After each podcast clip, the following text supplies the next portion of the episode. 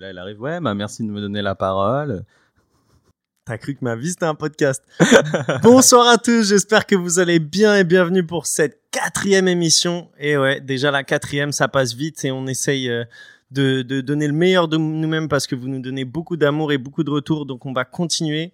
Et euh, pour ce quatrième épisode, j'accueille encore la Dream Team avec Willux Bonjour à tous. et Baptiste. Salut les gars. On accueillera également euh, d'autres intervenants parce que euh, du coup euh, l'intervention de Robin la semaine dernière vous a beaucoup plu et on va continuer là-dessus parce qu'on sent que ça change le rythme et que ça apporte beaucoup de choses à l'émission. Donc euh, on aura quelques nouveaux invités aussi euh, pour cette quatrième émission. Euh, du coup, beaucoup de choses, beaucoup de choses se sont passées lors de cette euh, lors de cette dernière semaine. Et aujourd'hui, le jour où on enregistre, c'est le dernier jour du mercato également, donc euh, le jour le plus long, comme comme on le dit si souvent, avec beaucoup d'activités. Donc pas mal de choses à couvrir. On va commencer bien évidemment par la Ligue 1 avec la défaite de Paris. L'annulation du match de Marseille contre Rennes. On va également parler de Lyon-Bordeaux avec ce but à la 92e minute qui peut être un but de champion comme moi, moi je les appelle. Euh, donc voilà. Mais surtout, du coup, euh, on parlera aussi de, de, de ce qui s'est passé à la, à la, à la commanderie, euh, où, à mon avis, il y aura, il y aura pas mal à, à débattre. Et euh, ensuite, on aura un deuxième sujet à débat. Donc, après le débat de la Super League qui a beaucoup plu euh, la semaine dernière, là, on va se lancer sur un Farmer League bashing. Donc, euh, la réputation de la Ligue 1 à l'étranger, euh, c'est ça en fait le sujet à débattre. Et euh, je pense que je pense qu'on a beaucoup à dire. Donc, euh, on verra un peu les opinions de chacun là-dessus. Et bien sûr, encore et encore des jeux et des interventions qui vont s'entremêler entre tous ces sujets. Mais avant de commencer, on va reprendre les présentations comme d'habitude. Et aujourd'hui, messieurs, je vous demande de vous présenter en tant que supporter et non en tant qu'entraîneur comme la semaine dernière. Mais maintenant, vous êtes des supporters. Allez-y, Ok. je vous laisse la parole. Alors moi, clairement, je suis un supporter de canapé. Je suis le supporter qui préfère largement voir son équipe chez soi, sur son canapé, qu'au stade. Et même, j'aime pas le regarder dans un bar avec des potes et tout, ça me fait pas trop kiffer. Moi, je suis bien à la maison. Petite bière, petit paquet de chips. Personne me dérange. Je regarde mon match. Même, tu sais, les demi-finales de Champions League du PSG, je me rappelle, on m'appelait, William, viens, on va dans un bar, viens dans un bar. Je fais non. Moi, les gars, c'est à la maison. Moi et mon écran, moi et mes propres commentaires. Et si tout se passe bien, j'écoute RMC en after. Et si ça se passe mal, je vais dodo et je raccroche le téléphone. Les demi-finales? Pardon, la demi-finale. T'as raison, c'était le final 8, la demi-finale. Non, non, bien joué, bien joué, bien joué, bien joué. Mais euh, du coup, tout seul, commentaire Ouais. en quoi En français, en anglais? Peu importe, peu importe. Ah ouais, juste le lien que tu trouves. Ouais, le lien que je trouve, quoi Tu regardes sur quoi? IPTV, IPTV. IPTV, et si ça dépend, si je suis avec madame, je, je les mets en anglais, comme ça elle peut comprendre le match. Si je suis tout seul, que je trouve un bon lien en français, c'est parti, mec. Ok.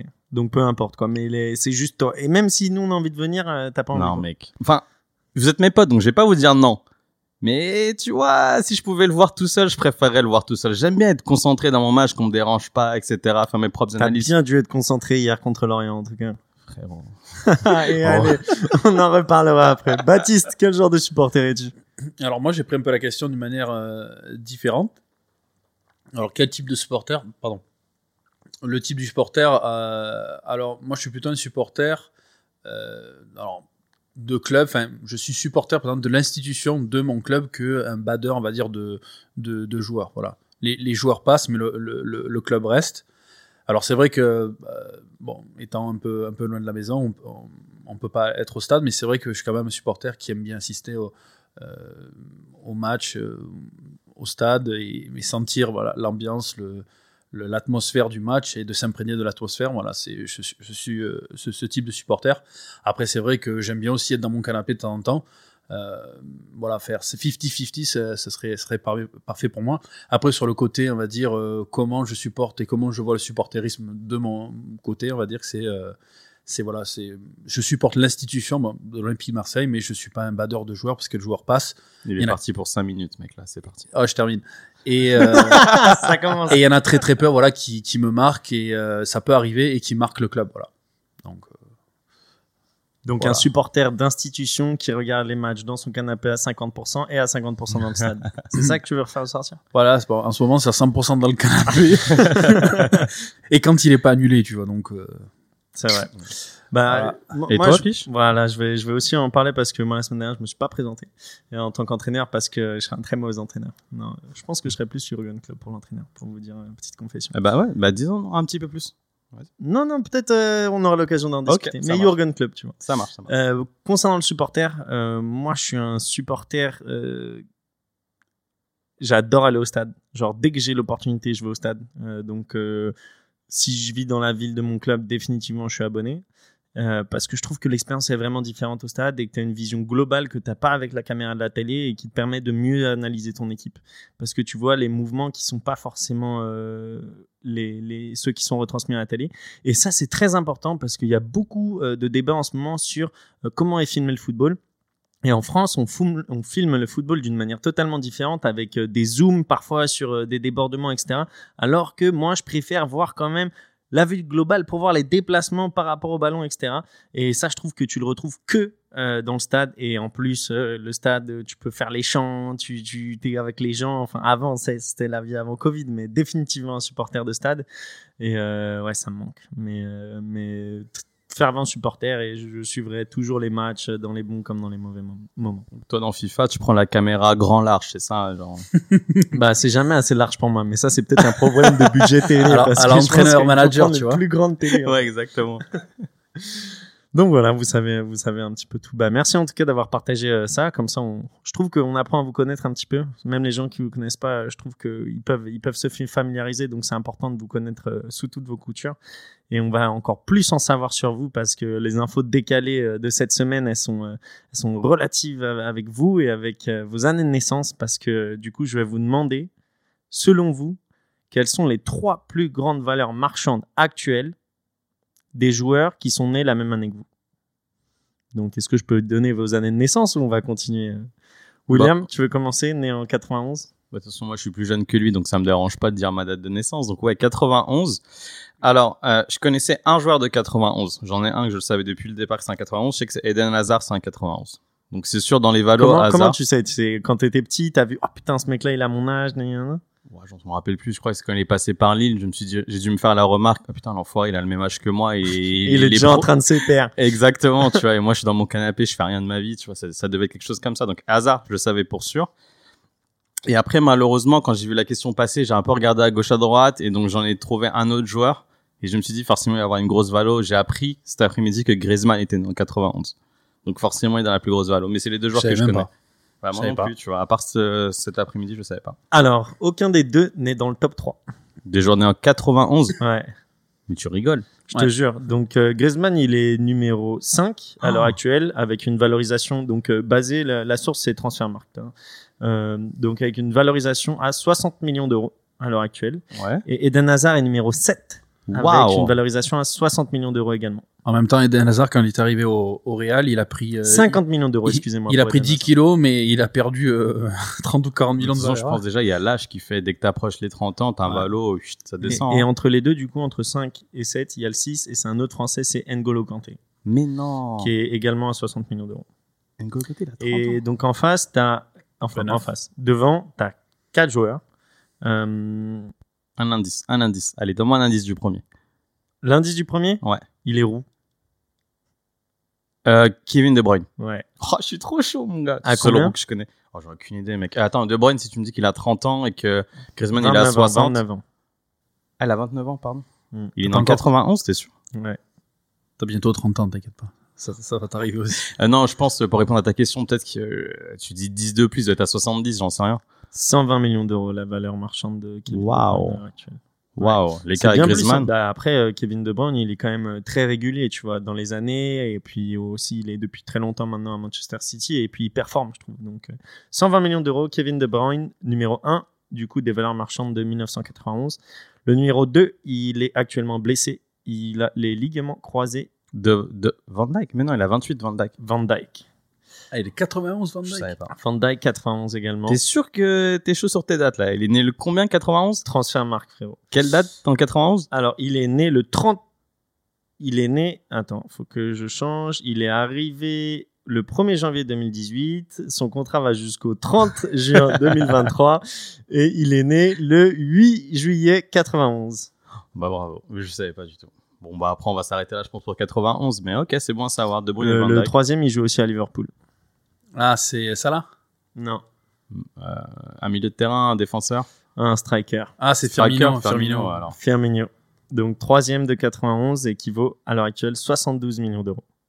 Ouais, super. Bah, tu m'as appris des choses. Merci, Pichou. Mais t'as une belle année, hein. De Bruyne, Van Dijk, euh. Firmino. Le quatrième, c'était euh, Koulibaly de Naples. Griezmann, Kanté, Hazard, Jorginho, Est-ce mal, que hein. t'en doutais, Marez, franchement? Insigne. Tu vois, il y a- il y, a des mecs, il y a des mecs. Ouais, j'avoue. ouais. Allez, on passe à 90 du coup pour euh, l'année de naissance euh, de votre préféré, Baptiste. Alors, est-ce que tu as des idées? Est-ce que tu as regardé? Est-ce que qu'est-ce que t'en- qu'est-ce qu'est-ce que tu sais? J'ai fait vite fait une recherche quand je suis tombé sur euh, Balotelli, je me suis dit c'est pas du tout Ba- Balotelli. Putain, t'as le même âge que Balotelli. Sérieux. C'est pour ça que pendant les soirées de Balotelli, j'aurais aimé être là parce que j'aimais les soirées avec toi. Tu vois. C'était Balotelli, ouais. il, il a toujours été l'éternel espoir, mais il a déjà 30 piges, quoi. Mm. C'est un truc de fou. Euh, bah, alors, un peu en trichant, mais David De Gea, De Gea, le, le gardien de Manchester United. Numéro 10. Ah ouais, moi je suis un peu loin. ouais. Ah, en 90, pff, je t'avoue. Alors, il y a le premier, il a gagné trois Ligues des Champions. 3 Euh, Trois Ligues des Champions. Ramos? Non, Ramos, il a déjà 32-33. Qui en a gagné 3 Ça va être un, un joueur du Real. Ouais, ça doit être. euh, Kroos. Tony Tony Kroos. Kroos, Ouais, Tony exactement. Kroos, ouais. À 50 millions du coup. Ah ouais, tant que ça. Ouais. Le deuxième, il vient de ta patrie de cœur. Italie. Euh, de 90, oh là là, il- c'est pas Insigné du coup. Il bouge pas beaucoup. C'est Verratti? Non, c'est pas Verratti. euh. non, Verratti, il est 90. Non, dans ce cas, j'aurais dit il tire pas beaucoup. Là, il, il bouge pas beaucoup, c'est un jeu de mots avec son nom de famille. Immobilier. Ah, Et Immobile. voilà. Immobile, ouais. Ciro Immobile, ouais. Ciro Immobile, il est à 45 millions d'euros. Ok. Et le troisième, euh, tu le connais bien, euh, il est très, euh, comment on dit, euh, quand t'as le cul en arrière, on dit que t'es Cambré. cambré, merci. Il est très cambré et on dirait qu'il a un gros ventre, mais il a pas un gros ventre, c'est juste euh, son, son, son physique qui est comme ça. Tu m'as tenté, j'allais te dire paillette, tu vois.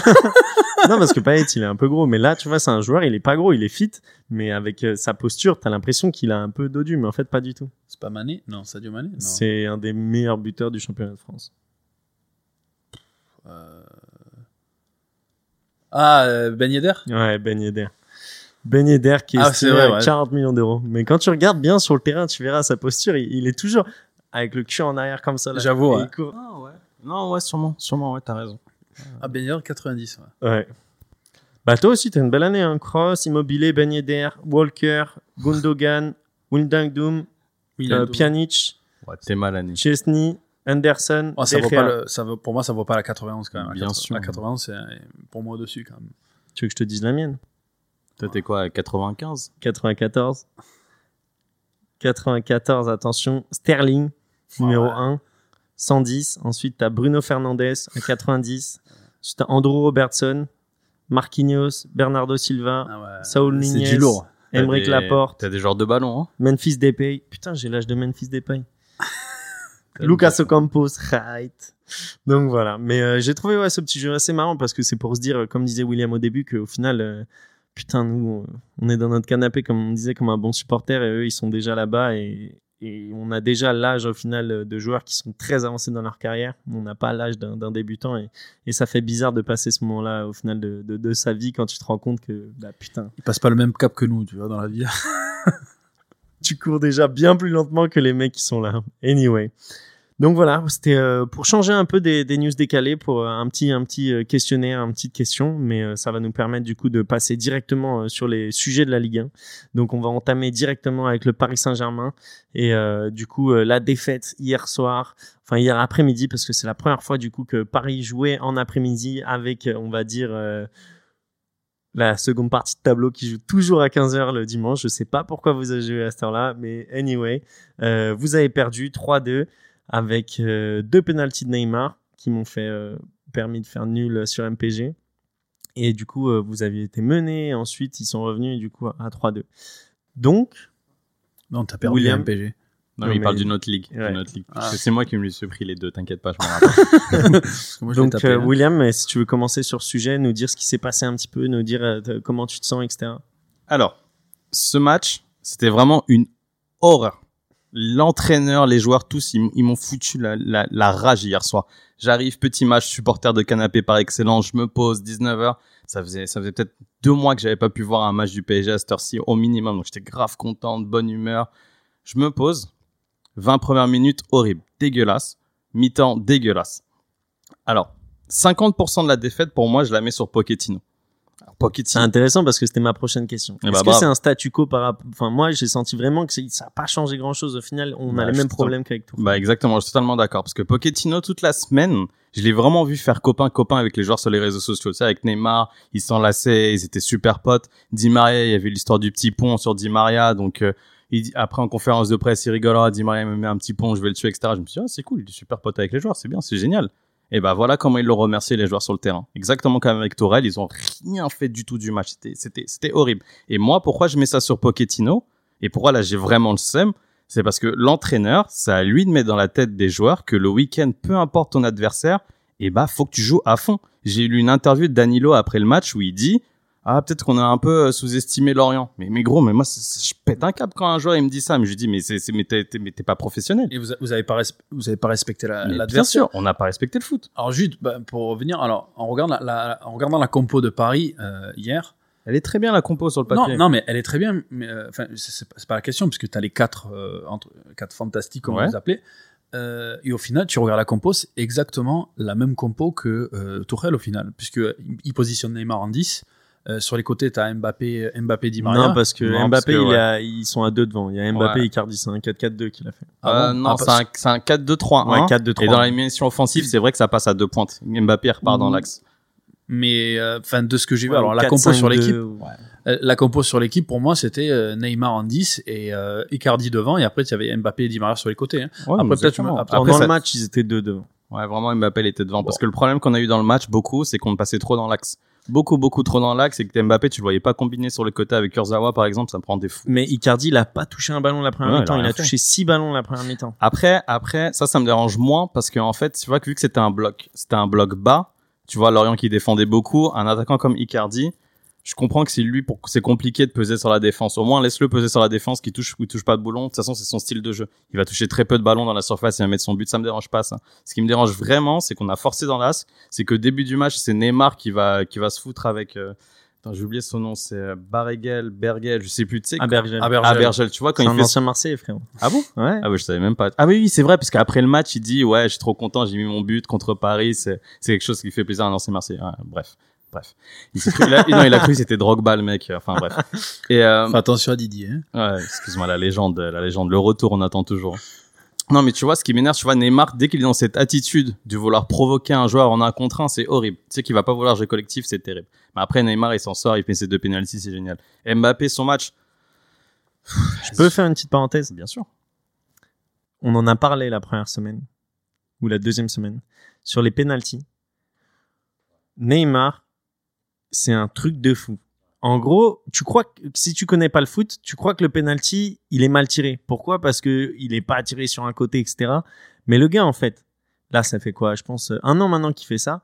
Il attend de voir où le gardien va, puis il tire. Parce que là, un gardien, ça anticipe. On en a déjà parlé et tout.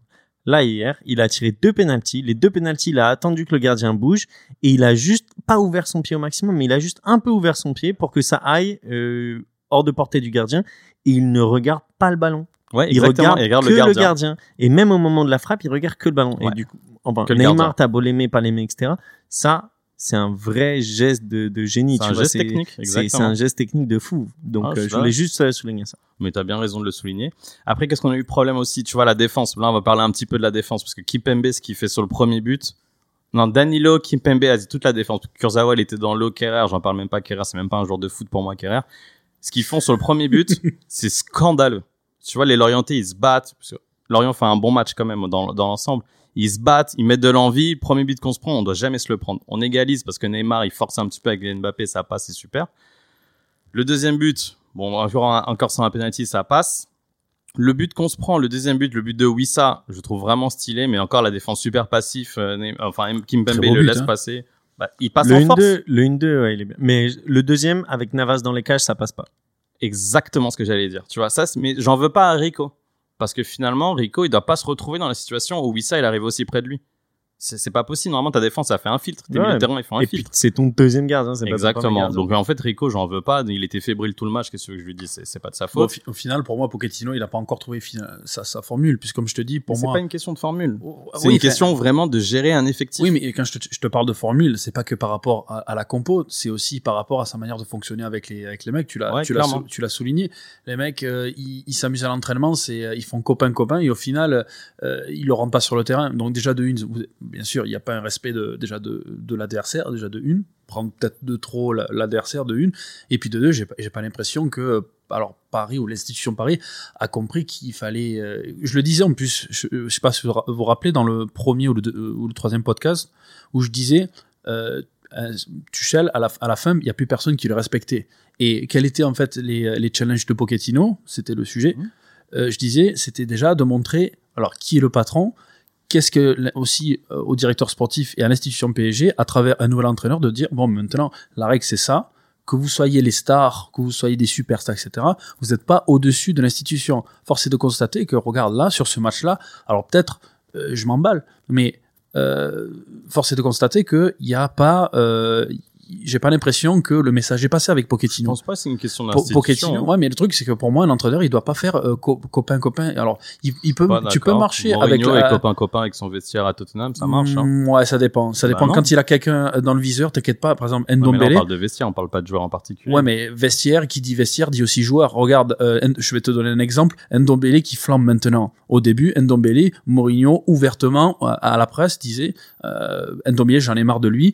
Il, il est tout le temps blessé. Je peux pas l'utiliser. aussi On une sait pas ce qu'il vaut. d'intégration parce que Ndombele au début il s'est pas Bien du sûr. tout bien intégré, il a pas parlé anglais, il faisait pas les, les, les choses qu'il fallait, etc. Bah, juste, justement, justement, et il, euh, Mourinho, euh, il a pas fait copain copain dessus, il l'a il l'a mis au diapason, il l'a fait comprendre. Écoute, si, si, si, Coco, tu, tu veux, tu veux jouer et réussir, il a intérêt à faire ça, ça et ça. Et, et au final, il l'a même euh, exprimé publiquement. Donc Mourinho, il fait pas non plus copain copain. Ok, d'accord, il fait copain copain quand justement le joueur euh, apporte euh, la même chose en, en dehors que sur le terrain. Et c'est là aussi où je pense que Pochettino, c'est un axe, c'est un, axe d'amélioration. d'accord. Je suis pas d'accord. C'est un axe d'amélioration. la- le truc sur Amazon Prime, tu vois très bien qu'il arrive, il fait copain copain avec Kane, il fait copain copain avec Dele Ali, tu vois, il fait une petite blague, ouais, Dele Ali, t'es toujours en retard, etc. Je sais que t'es un fainéant. Tu fais pas. un entraînement, tout ça. Exactement, je suis pas forcément d'accord là-dessus. Après, Pochettino aussi, ce qui trompait hier, je mets les joueurs de côté. Tactiquement, il s'est planté aussi. À un moment, à la mi-temps, quand tu vois que ton 4-2-3-1, peu importe, il ne fonctionne pas, fais des changements. Son premier changement, tu sais, il le fait à la combienième minute Dis-moi à la combienième minute il fait son premier changement? 70e 81e. Mais tu vois, ça c'est du poste par poste. C'est du poste par poste. C'est un truc que tu reprochais pareillement à Tuchel. Exactement. Je suis totalement d'accord. Il fait du poste par poste parce que Rafinha, il se prend le carton 5 minutes avant, il se dit, vas-y, je vais mettre Gay. Gay, que, a priori, il veut même plus dans l'effectif, donc je sais même pas pourquoi il met Gay, il met pas Rafinha. Après, il remplace qui? Il remplace Di Maria par Sarabia, du poste par poste. Donc, il s'est planté avec Pochettino. Ça arrive. Mais après, les joueurs, ils ont 50% sur leur dos. D'être pas motivés. Je pense pas que c'est une question d'institution. Je pense que juste qu'ils étaient juste pas motivés. Ils avaient pas envie de jouer. Après, enfin, juste, juste, après, pour, pour moi, là, le, le, pour, pour terminer sur le sujet, euh, pour moi, j'ai l'impression que c'est un problème éternel avec le PSG. Pourquoi? Regarde, On parle de la même chose depuis trois ans. ça fait trois la ans. compo, Oh, même plus, même ça, etc. Non, mais pour depuis- moi, c'est l'entraîneur aussi. mettez- C'est le que Vous rapport. mettez des fessées ou vous mettez plus des fessées comme sous Laurent Blanc, c'est plus, c'est plus pareil. Pour moi, c'est fin. Pour moi, c'est pas que ça. C'est, c'est les, entraîneurs n'arrivent plus à se faire respecter au sein de l'équipe. C'est des superstars, donc les mecs se croient Mais là, toujours tu peux dessus pas du club. parler de respect encore. Là, Parce qu'il y a le, Bah, le il y a des respect, il y a déjà des prémices, là. Tu vois. Il y a déjà prévu. j'ai- Alors, je vous le souhaite pas au PSG. J'espère que je j'espère me tromper et j'espère me tromper. Mais regarde, et qu'est-ce qui s'est- il s'est passé avec Tuchel, avec Tuchel, avec euh, Emery et maintenant avec Pochettino? Si ça continue encore pareil, où les mecs se croient encore au-dessus de l'institution, le mec va se faire bouffer au même titre que les autres. Et après, les résultats du club vont en pâtir. Ah bah bien sûr, mais on l'a déjà vu. Mais là, moi, je pense vraiment que c'était une erreur de, de, comment on appelle ça, de causerie. Si c'est l'erreur Ouais. de Pochettino dans le sens, eh les gars, c'est Lorient, mais Exactement. ils ont quand même fait ça comme coup, ils ont quand même fait ça comme coup. Restez concentrés. Et quand ils ont égalisé, je, je sais pas si vous, enfin, William, t'as vu le match, mais euh, quand ils égalisent, après jusqu'à la mi-temps, ils, ont, voilà, ils ont cinq Ouais. minutes de folie où, ils- où ils jouent vraiment et tout. Et là, tu dis, bon bah c'est bon, tu vois, ils ont compris. Ils reviennent de la mi-temps. En, en sénateur, les mecs. Exactement. Ils ont le deuxième penalty. Tu te dis, putain, bah, ouais. victoire, La euh, chance. chance, ouais. Enfin, euh, la logique est respectée, on va dire. Et après, les autres, ils mettent un, euh, un petit coup de, D'accélérateur. d'accélérateur. Et c'est là où vous faites prendre Lyon a également perdu au Moustoir. Moustoir, hein. Ouais. Euh, de, de la même manière.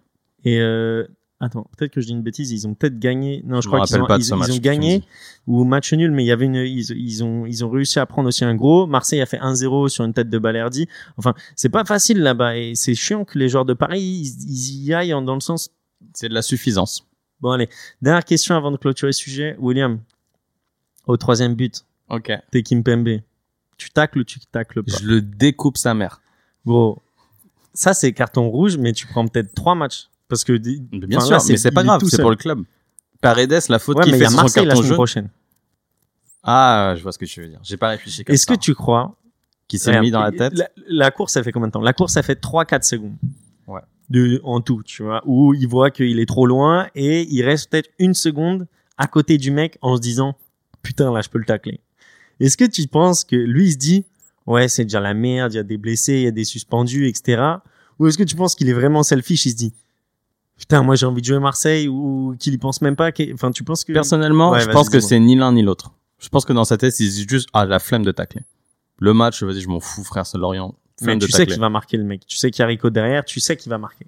Ouais, mais je pense que lui, ça, ça lui importait peu. Le résultat lui importait peu. Je pense que tous les Ah, joueurs, ils c'est sont un du vrai parisien quand même. Enfin, bah, je, je suis Ouais, pas non, non, c'est un vrai Parisien, mais c'est Lorient. Il se dit, bah vas-y, on va perdre le match. Qu'est-ce que je te dis, je m'en fous. Mais justement, vous avez pris, enfin, à l'image de Kipembe, alors si, s'il le voit comme ça, c'est, vous avez pris de haut de. Bah, je suis totalement, mais je pense qu'on a vraiment pris deux. Même sur le premier but, si tu regardes très bien le cafouillage, je suis quasiment sûr que Kim Pembe, à un moment, il essaie de mettre le pied, faire un petit geste. Les mecs, ils voulaient pas faire le match. Ils en avaient rien à foutre. Bon, on verra de toute manière. Euh, grosse semaine, journée de Ligue 1 pour Paris mercredi, euh, Classico dimanche et ensuite le Barça mercredi prochain. Donc euh, on Ah, ils verra. enchaînent, ouais. Ah bah ouais, on verra bien. hein. De toute manière, si la motivation arrive, euh, on verra s'ils se remettent en question et s'ils arrivent euh, à faire quelque chose avec le nouveau système. Le Classico, ça me permet de faire une petite transition avec euh, ce qui s'est passé ce week-end euh, dans le sud de la France, euh, notamment à la commanderie. Donc, euh, pour ceux qui n'ont pas suivi, euh, il y a eu une descente d'une centaine de supporters marseillais qui ont attendu devant la commanderie, qui est le centre d'entraînement de Un peu de plus, Marseille. même, ouais. Ouais, 120 apparemment. Et euh, donc ils sont entrés de force dans, dans le dans l'établissement et euh, aussi euh, des gens qui ont essayé d'entrer à, travers les champs annexes, etc. Et euh, avec des, euh, des jets de fumigène, de pierre, euh, qu'on fait un peu de dégâts du coup sur les infrastructures, de, du dégâts sur les voitures des joueurs et du staff. Et donc il y a cinq joueurs qui sont sortis. Il y a hum, enfin cinq joueurs, cinq staff de l'Olympique de Marseille qui sont sortis. Mandanda, Rongier, Alvaro, Alvaro, ouais. euh, AVB, le coach, et Longoria, le directeur du foot. Donc euh, voilà, euh, apparemment, enfin Alvaro va très bien. Au début, on disait qu'il avait des jets de projectiles, et ça, il va très bien. Et du coup, le match a été reporté. Moi, je savais même pas qu'on pouvait reporter un match parce que euh, une équipe ne pouvait pas se déplacer parce que, enfin, bref, on, on va en discuter. Donc, Baptiste, est-ce que tu peux nous donner ton avis là-dessus et décrire ce que tu ressens aujourd'hui? Est-ce que t'es, est-ce que c'est de la honte? Est-ce que tu cautionnes? Ah, clairement, clairement, clairement, c'est de la honte, c'est de la honte. Euh, alors, euh, malgré les frasques médiatiques de Jacques Henriero, bon, qui récolte un petit peu le résultat de sa communication catastrophique, donc critique sur la ville, euh, le fait qu'il il veut pas de supporters marseillais au sein du club, bah, le fait qu'il manque de respect aux valeurs du club. Voilà, il récolte quelque part euh, le résultat de, ses, euh, bah, de, de sa communication qui est déplorable. Alors bien sûr, moi je condamne tout à fait la, la violence. Alors euh, ce qui avait été fait avant euh, l'intrusion des supporters à la commanderie, c'est-à-dire euh, l'affichage dans tous les lieux un peu symboliques de Marseille, des, d'affichage Des banderoles. Des banderoles, pardon, voilà, critiquant Jacques-Henri Hérault, enfin, et la direction, et demandant la, la démission de Jacques-Henri Hérault, je trouve que c'était quelque chose d'assez fort. faut savoir que maintenant, on a un avantage qu'on n'avait pas il y a 10-15 ans, c'est que on a la puissance des réseaux sociaux est beaucoup, plus importante qu'il y a 10-15 ans. C'est-à-dire que euh, voilà, tu peux faire entendre ta voix d'une manière différente sans que le club puisse te, te, te, te cadenasser. Il faut que la, communication du club, puis, puisse te cadenasser. Donc voilà, je trouve que c'était très intelligent. Éventuellement aller devant la commanderie avant le match et faire comprendre aux, aux joueurs euh, et à la direction qu'il y en a marre et qu'il faut qu'il fasse un changement. Mais de là à rentrer, euh, de mettre le feu déjà, bon, c'est un arbre, mais mettre le feu, envoyer des fumigènes, ok, je veux bien aller à la limite, mais euh, rentrer, casser les infrastructures, enfin, je veux dire, la commanderie, ça fait partie de notre, du patrimoine du club, ça fait partie de l'image du club, Des assets, des assets, enfin, du, voilà, des, des de l'actif. de l'actif du club, donc des actifs du club. Donc quelque part, je comprends pas. Alors c'est une poignée, c'est une poignée d'abrutis pour moi qui euh, qui euh, qui ont ben, qui ont dépassé qui ont dépassé les bornes. Alors euh, le problème et c'est ce qui m'énerve et qui me qui me rend fou, c'est que Jacques Henriot quelque part, il attendait que ça. Puisque le lendemain, euh, interview avec Téléfoot, alors ils font bien sûr l'interview derrière les vitres cassées. Alors quelque part, lui, il, il a gagné parce qu'il attendait que ça. Il attendait qu'une chose, c'est que les, les, les supporters marseillais euh, pètent, pètent le câble justement euh, pour se faire passer pour une victime, pour euh, pour se faire passer pour euh, euh, comment dire le, le président qui va rien lâcher et qui euh, et qui continuera corps et âme, corps et âme à, à tenir la barque. Sauf que sauf que ça marche pas, ça marche pas. Bah, en fait, ces actions, c'est en fait personne peut démissionner après de telle action au final. Parce que si tu démissionnes après ça, c'est que tu dis oui à la violence en quelque sorte et tu dis que ouais bon bah c'est un coup d'État et je dois partir. Ouais, Mais ça c'était c'était il y a trois siècles. Maintenant ça n'existe plus. Maintenant tu peux plus faire ça. Donc aujourd'hui s'il part, enfin il peut pas partir. Donc c'est même pas s'il part. C'est en mode comme tu viens de le dire. Les supporters lui ont en quelque sorte donné raison parce que c'est pas avec ça qu'il va partir. Mais bien sûr que non. Et puis en plus, il fait une interview co- en- en- encore aussi rocambolesque que sa communication auparavant sur téléphone. Euh, voilà. euh, voilà, il commence à parler de banditisme marseillais, de corruption, de, euh, mais, mais il se croit meilleur que les autres. Mais qui il est? Il, il- Attends, C'est un supporter parisien, héros. supporter parisien, oui, ouais, je, je, je sais même pas, mais alors quand tu vois les euh, les, les, les interviews quand il, il, il arrive à Marseille et qui euh, qui se prend pour un soi-disant spécialiste IAM de, de de la culture marseillaise et, et- marseillaise et que deux ans trois ans plus tard il nous il nous pisse à la gueule, je suis désolé, mais pour moi c'est c'est c'est du foutage de gueule et il faut qu'il parte. Alors il récolte, comme je, le- je le répète, il récolte euh, justement le, le sa communication. Enfin voilà, il a la monnaie de sa au niveau au niveau de, sa communication et de, de ses frasques médiatiques. Euh, maintenant, euh, le problème, c'est, j'ai pas l'impression qu'il a envie de démissionner, sauf que maintenant, euh, ce qui s'est passé alors, il est à l'origine de ce qui, de, va dire des, des violences, alors que je condamne, et au final, ça, toute l'image du club en pâtit. La preuve. Euh, la preuve, regarde, on a, on- apparemment de ce que j'ai lu euh, dernièrement, on devait, euh, on devait recru- recruter un joueur du Celtic. Apparemment, le joueur du Celtic, euh, Encham, je crois, a refusé. A Non refusé. non non il va venir il va venir. Tu penses que tu penses, Non, même pour moi, c'était confirmé, là, j'ai regardé. t'es sûr? Alors peut-être, peut-être. Il va venir il va venir. Alors, ouais, alors peut-être j'ai j'ai j'ai vu j'ai j'ai eu de mauvaises informations, mais bon, dans tous les cas, cette situation, elle est euh, elle est plus supportable et je trouve ça très dommageable, très dommageable, bon malgré son mea culpa euh, qui est même pas du tout crédible sur euh, quand il passe sur Téléfoot. Alors Ja- Jacques Henriot, comme je l'ai dit, c'est un bon gestionnaire, un bon chef d'entreprise, mais c'est pas un bon président de club, ça ne ça ne s'improvise pas déjà. Si tu suis la logique, de toute manière, comment, comment ça peut se terminer? Il va essayer de remplir sa mission comme un chef d'entreprise. Il a une mission au début de son mandat et il va essayer de rendre des comptes. Donc, à zéro, je l'imagine. Là, tu vois, quand tu vois Longoria qui vend des Nemanja Radonjic, qui vend des trucs euh, pour, Ouais, mais pour c'est égaliser pas le président, ça c'est c'est Longoria et, et c'est là Oui, où mais je- c'est, je- c'est- lui, il va le prendre pour son crédit. Et tu vois, peut-être qu'il va partir à la fin de l'année en disant, bon, bah, j'ai fait mon maximum pour remettre la, la balance à zéro, etc. Lui, il a une mission, elle est budgétaire. Il n'a pas une mission de, de, de notoriété du club ou de rendre le club euh, euh, attractif sur la scène européenne. Lui, il a un objectif financier et stable pour un investisseur.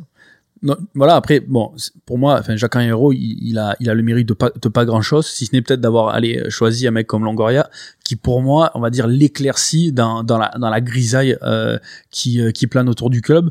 Euh, puisque app- apparemment pour moi c'est un directeur sportif qui a l'air de d'être très très actif donc euh, sur le marché de transfert il réussit quand même à, à vendre 18 millions 100 ans à West Ham euh, il voilà il, il a même à, à vendre euh, Radonjic sans qu'on perde sans qu'on perde de l'argent ce qui n'était pas euh, une affaire euh, si facile que ça.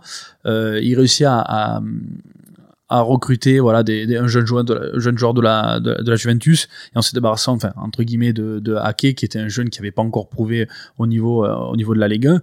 Euh, bon, je me dis euh, pourquoi pas? C'est un mec qui, qui, qui fait bouger les choses. Donc euh, après, à voir. À- Selon à- Téléfoot, en fait, Olivier Ncham, il a juste pas pu prendre l'avion aujourd'hui. Donc, le transfert se finalisera à distance et il atterrira demain matin à Marseille. D'accord. William, toi, qu'est-ce que tu penses de ça en tant que, supporter non marseillais? Euh, Est-ce que tu l'as vu d'un œil horrifié comme la presse internationale? Est-ce que tu t'as rigolé? Est-ce que tu t'es dit c'est vraiment allé trop loin? Parle-nous un peu de, ton ressenti. Bah, Baptiste, il a dit quelque chose de très vrai. Déjà, la violence est condamnable. Ça a condamné et ça a rien à voir avec le foot. J'essaie toujours de comprendre comment on arrive à une certaine situation. De l'extérieur, je vois quand même que, enfin, c'est assez simple à comprendre. Il y a une grosse déconnexion entre les supporters du club et le management du club, entre héros, etc., euh, Matt Court, etc. J'arrive pas à comprendre comment tu peux en arriver à même si tu es déconnecté totalement de, de, de ton management, comment t'en arrives à arriver devant la commanderie et arriver à mettre le feu et à essayer de taper des joueurs? J'arrive pas à l'expliquer, tu vois. Il n'y a pas eu apparemment, euh, enfin, À selon les- essayer, ok, pas de taper un joueur, mais tu vois ce que je veux dire, essayer Mais- d'être très violent, très euh, virulent. Moi, J'arrive tu pas à vois, pour rebondir encore là-dessus, je te laisse terminer après. hein. Non, je, t'inquiète. je dis juste un peu mon opinion. Putain, mais ça te fait, ça doit te faire euh, des frissons, tu vois. Les supporters, ils arrivent, ils ont cassé une, une, une, euh, le, le portail. Ça, je m'en fiche, tu vois. Une fois, ils arrivent devant le, on va dire là où étaient les joueurs au vert, parce qu'en gros, ils ont dormi aussi le, vendredi euh, euh, au centre d'entraînement euh, Robert Louis Dreyfus.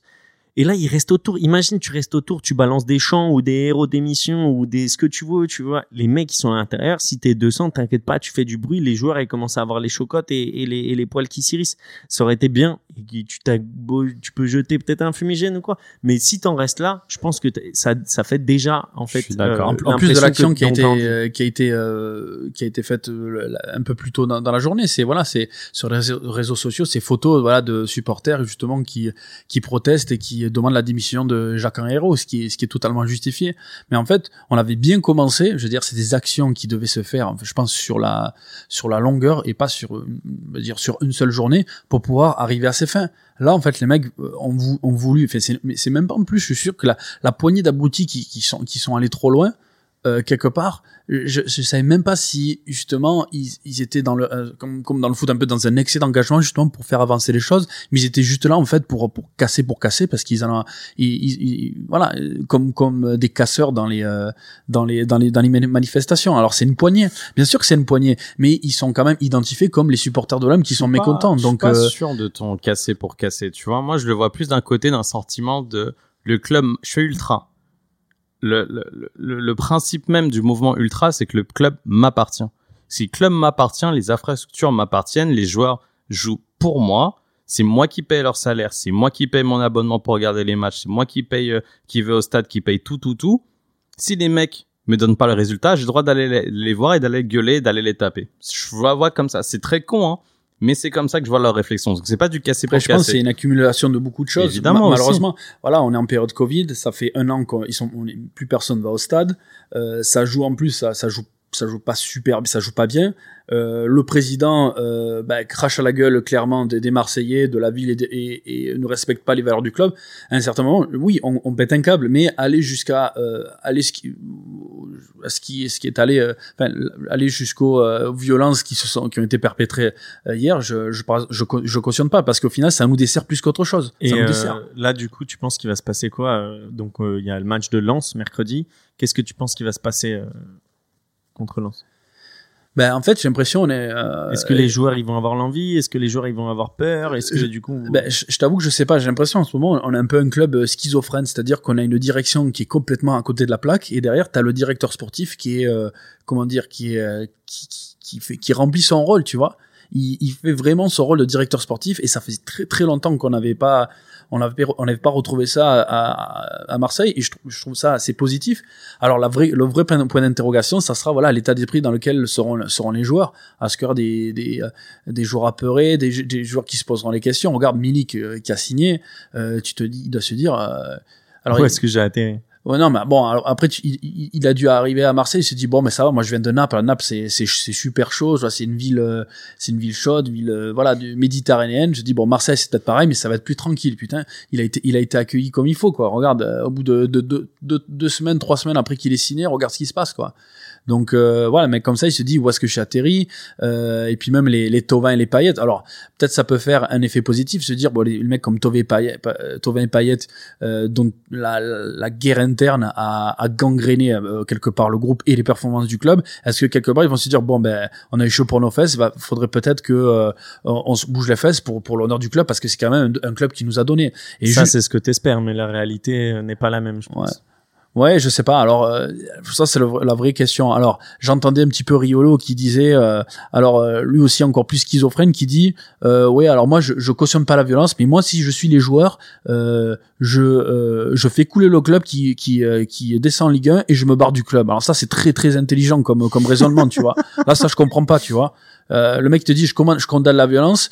Alors, imagine si demain on était resté au portail, ils étaient, les, supporters étaient restés au portail et qu'ils avaient fait les actions dans toute la ville même si le temps aurait euh, haussé et qu'on on était on était allé on serait allé borderline qu'est-ce qu'il aurait dit Riolo? Là il aurait changé de fusil d'épaule. À l'écouter de toute façon bon il sait tout surtout d'avance sur tout le monde et à côté de ça le mec il fait des c'est gratuit. pourquoi tu t'emportes sur Riolo? Qu'est-ce qui se passe? Comment on est arrivé à Riolo? Je sais pas non non parce que c'est sur le sujet en question. Il avait envie d'en parler. Non mais en plus il est parti vraiment tête tête sur Riolo tu vois. Non mais parce que j'écoute aussi un petit peu euh, ce qui se trame autour parce que c'est bien d'écouter aussi la version des autres tu vois et, et, euh, et bon, voilà, pour moi, c'est des versions, euh, c'est des versions schizophrènes où au final, euh, tu dis euh, tout et, et, rien du tout à la fois. Je pense que il faut, faut prendre les problèmes à la racine. Les problèmes à la racine, bah, c'est Jacques Henriot, on est d'accord. Il n'est pas à même de, de, de, de, de voilà, de présider un, un, un, club de football et point barre. Alors peut-être qu'il est bon pour autre chose, mais voilà, maintenant il faut que ça change. AVB a dit qu'il se barre à la fin de la saison. Euh, voilà. Et, et bah, espérons du coup que ça, ça avance et que ça change. Et euh, du coup, je, enfin, on souhaite le meilleur à, l'Olympique de Marseille euh, pour son match contre Lens. Euh, cette semaine, mais il va falloir que ça change parce que une image du, du foot français comme ça, c'est c'est pas possible et et c'est pas ce que que les Marseillais et ce que le peuple marseillais veut, veut retranscrire à travers euh, ses actes et sa passion et sa ferveur. Donc, messieurs, passons euh, au choc de cette semaine qui a été euh, Lyon-Bordeaux. Donc, est-ce que vous avez regardé le match? Est-ce que qu'est-ce que vous en pensez? J'ai pas pu voir le match. J'ai regardé les résumés, etc. Donc, on m'a dit que c'était un, match pas mal. Donc, c'est cool. évidemment que j'ai vu le but de Dubois. T'as kiffé? Incroyable, mec il m'a vraiment donné des petits frissons avec le petit côté chanceux, etc. Mais c'est génial. C'est ça, ça, on adore ça dans le foot, mec. Ça, j'adore. Bah en vrai, il est bien haut sur le terrain. Il est parce que tu vois, il est dans, quand même dans la surface de réparation, quoi. Donc euh, pour un défenseur droit, il, enfin, il est droit défenseur droit, il est quand même euh, très haut sur sur sur le terrain et surtout proche de l'axe parce qu'il est pas au niveau de la ligne de touche. Et ouais, après c'est fait exprès ou pas, mais peu importe, c'est beau, quoi. Ouais, c'est beau, c'est beau. Tu l'as vu, Baptiste? Euh, Le but, ouais j'ai vu le but. Après, c'est vrai que je me suis pas, je me suis pas euh, attardé sur euh, sur l'ensemble du match. Juste un petit résumé. Après, je pense que voilà, par rapport à ce qui s'est passé euh, sur ce match-là, et, notamment le fait de jeu qui, avec avec le but à la fin du match, c'est euh, voilà, c'est un peu la, bah, dire comme tu, tu, le, tu le disais en préambule, c'est un peu la chance euh, euh, du, du champion, enfin l'audace du, du champion bah, quelque part. C'est des, des, points qui se gagnent aussi quand tu veux gagner un champion. Des fois, tu as des, as des matchs où tu es dans le dur, où tu as des équipes qui, qui sont tactiquement bien en place. Et justement, à la fin du match, tu arrives à arracher les trois points. Et, et quelque part, Lyon, pour l'instant, pour l'instant, suivent le rythme qu'ils ont depuis, depuis, on va dire, la deuxième partie de la première partie de, de saison. Donc, euh, bon, on va demander du coup euh, un réel supporter lyonnais si c'est un but de champion. Donc, on accueille Fabio. Est-ce que tu nous entends, Fabio? Je vous entends très bien, les gars. Parfait. Comment vas-tu, Fabio?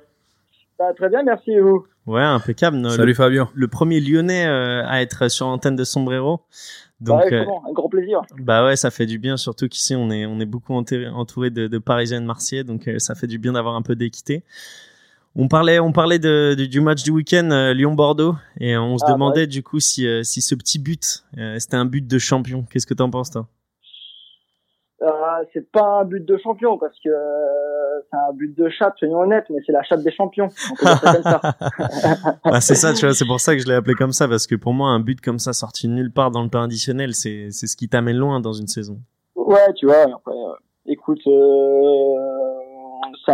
c'était une vraie surprise parce que quand même, on a quand même euh, du mal à jouer pendant ce match. Bordeaux nous a quand même fait un peu de mal. Ah ouais, apparemment, apparemment, il méritait quand même euh, le, le match nul, quoi.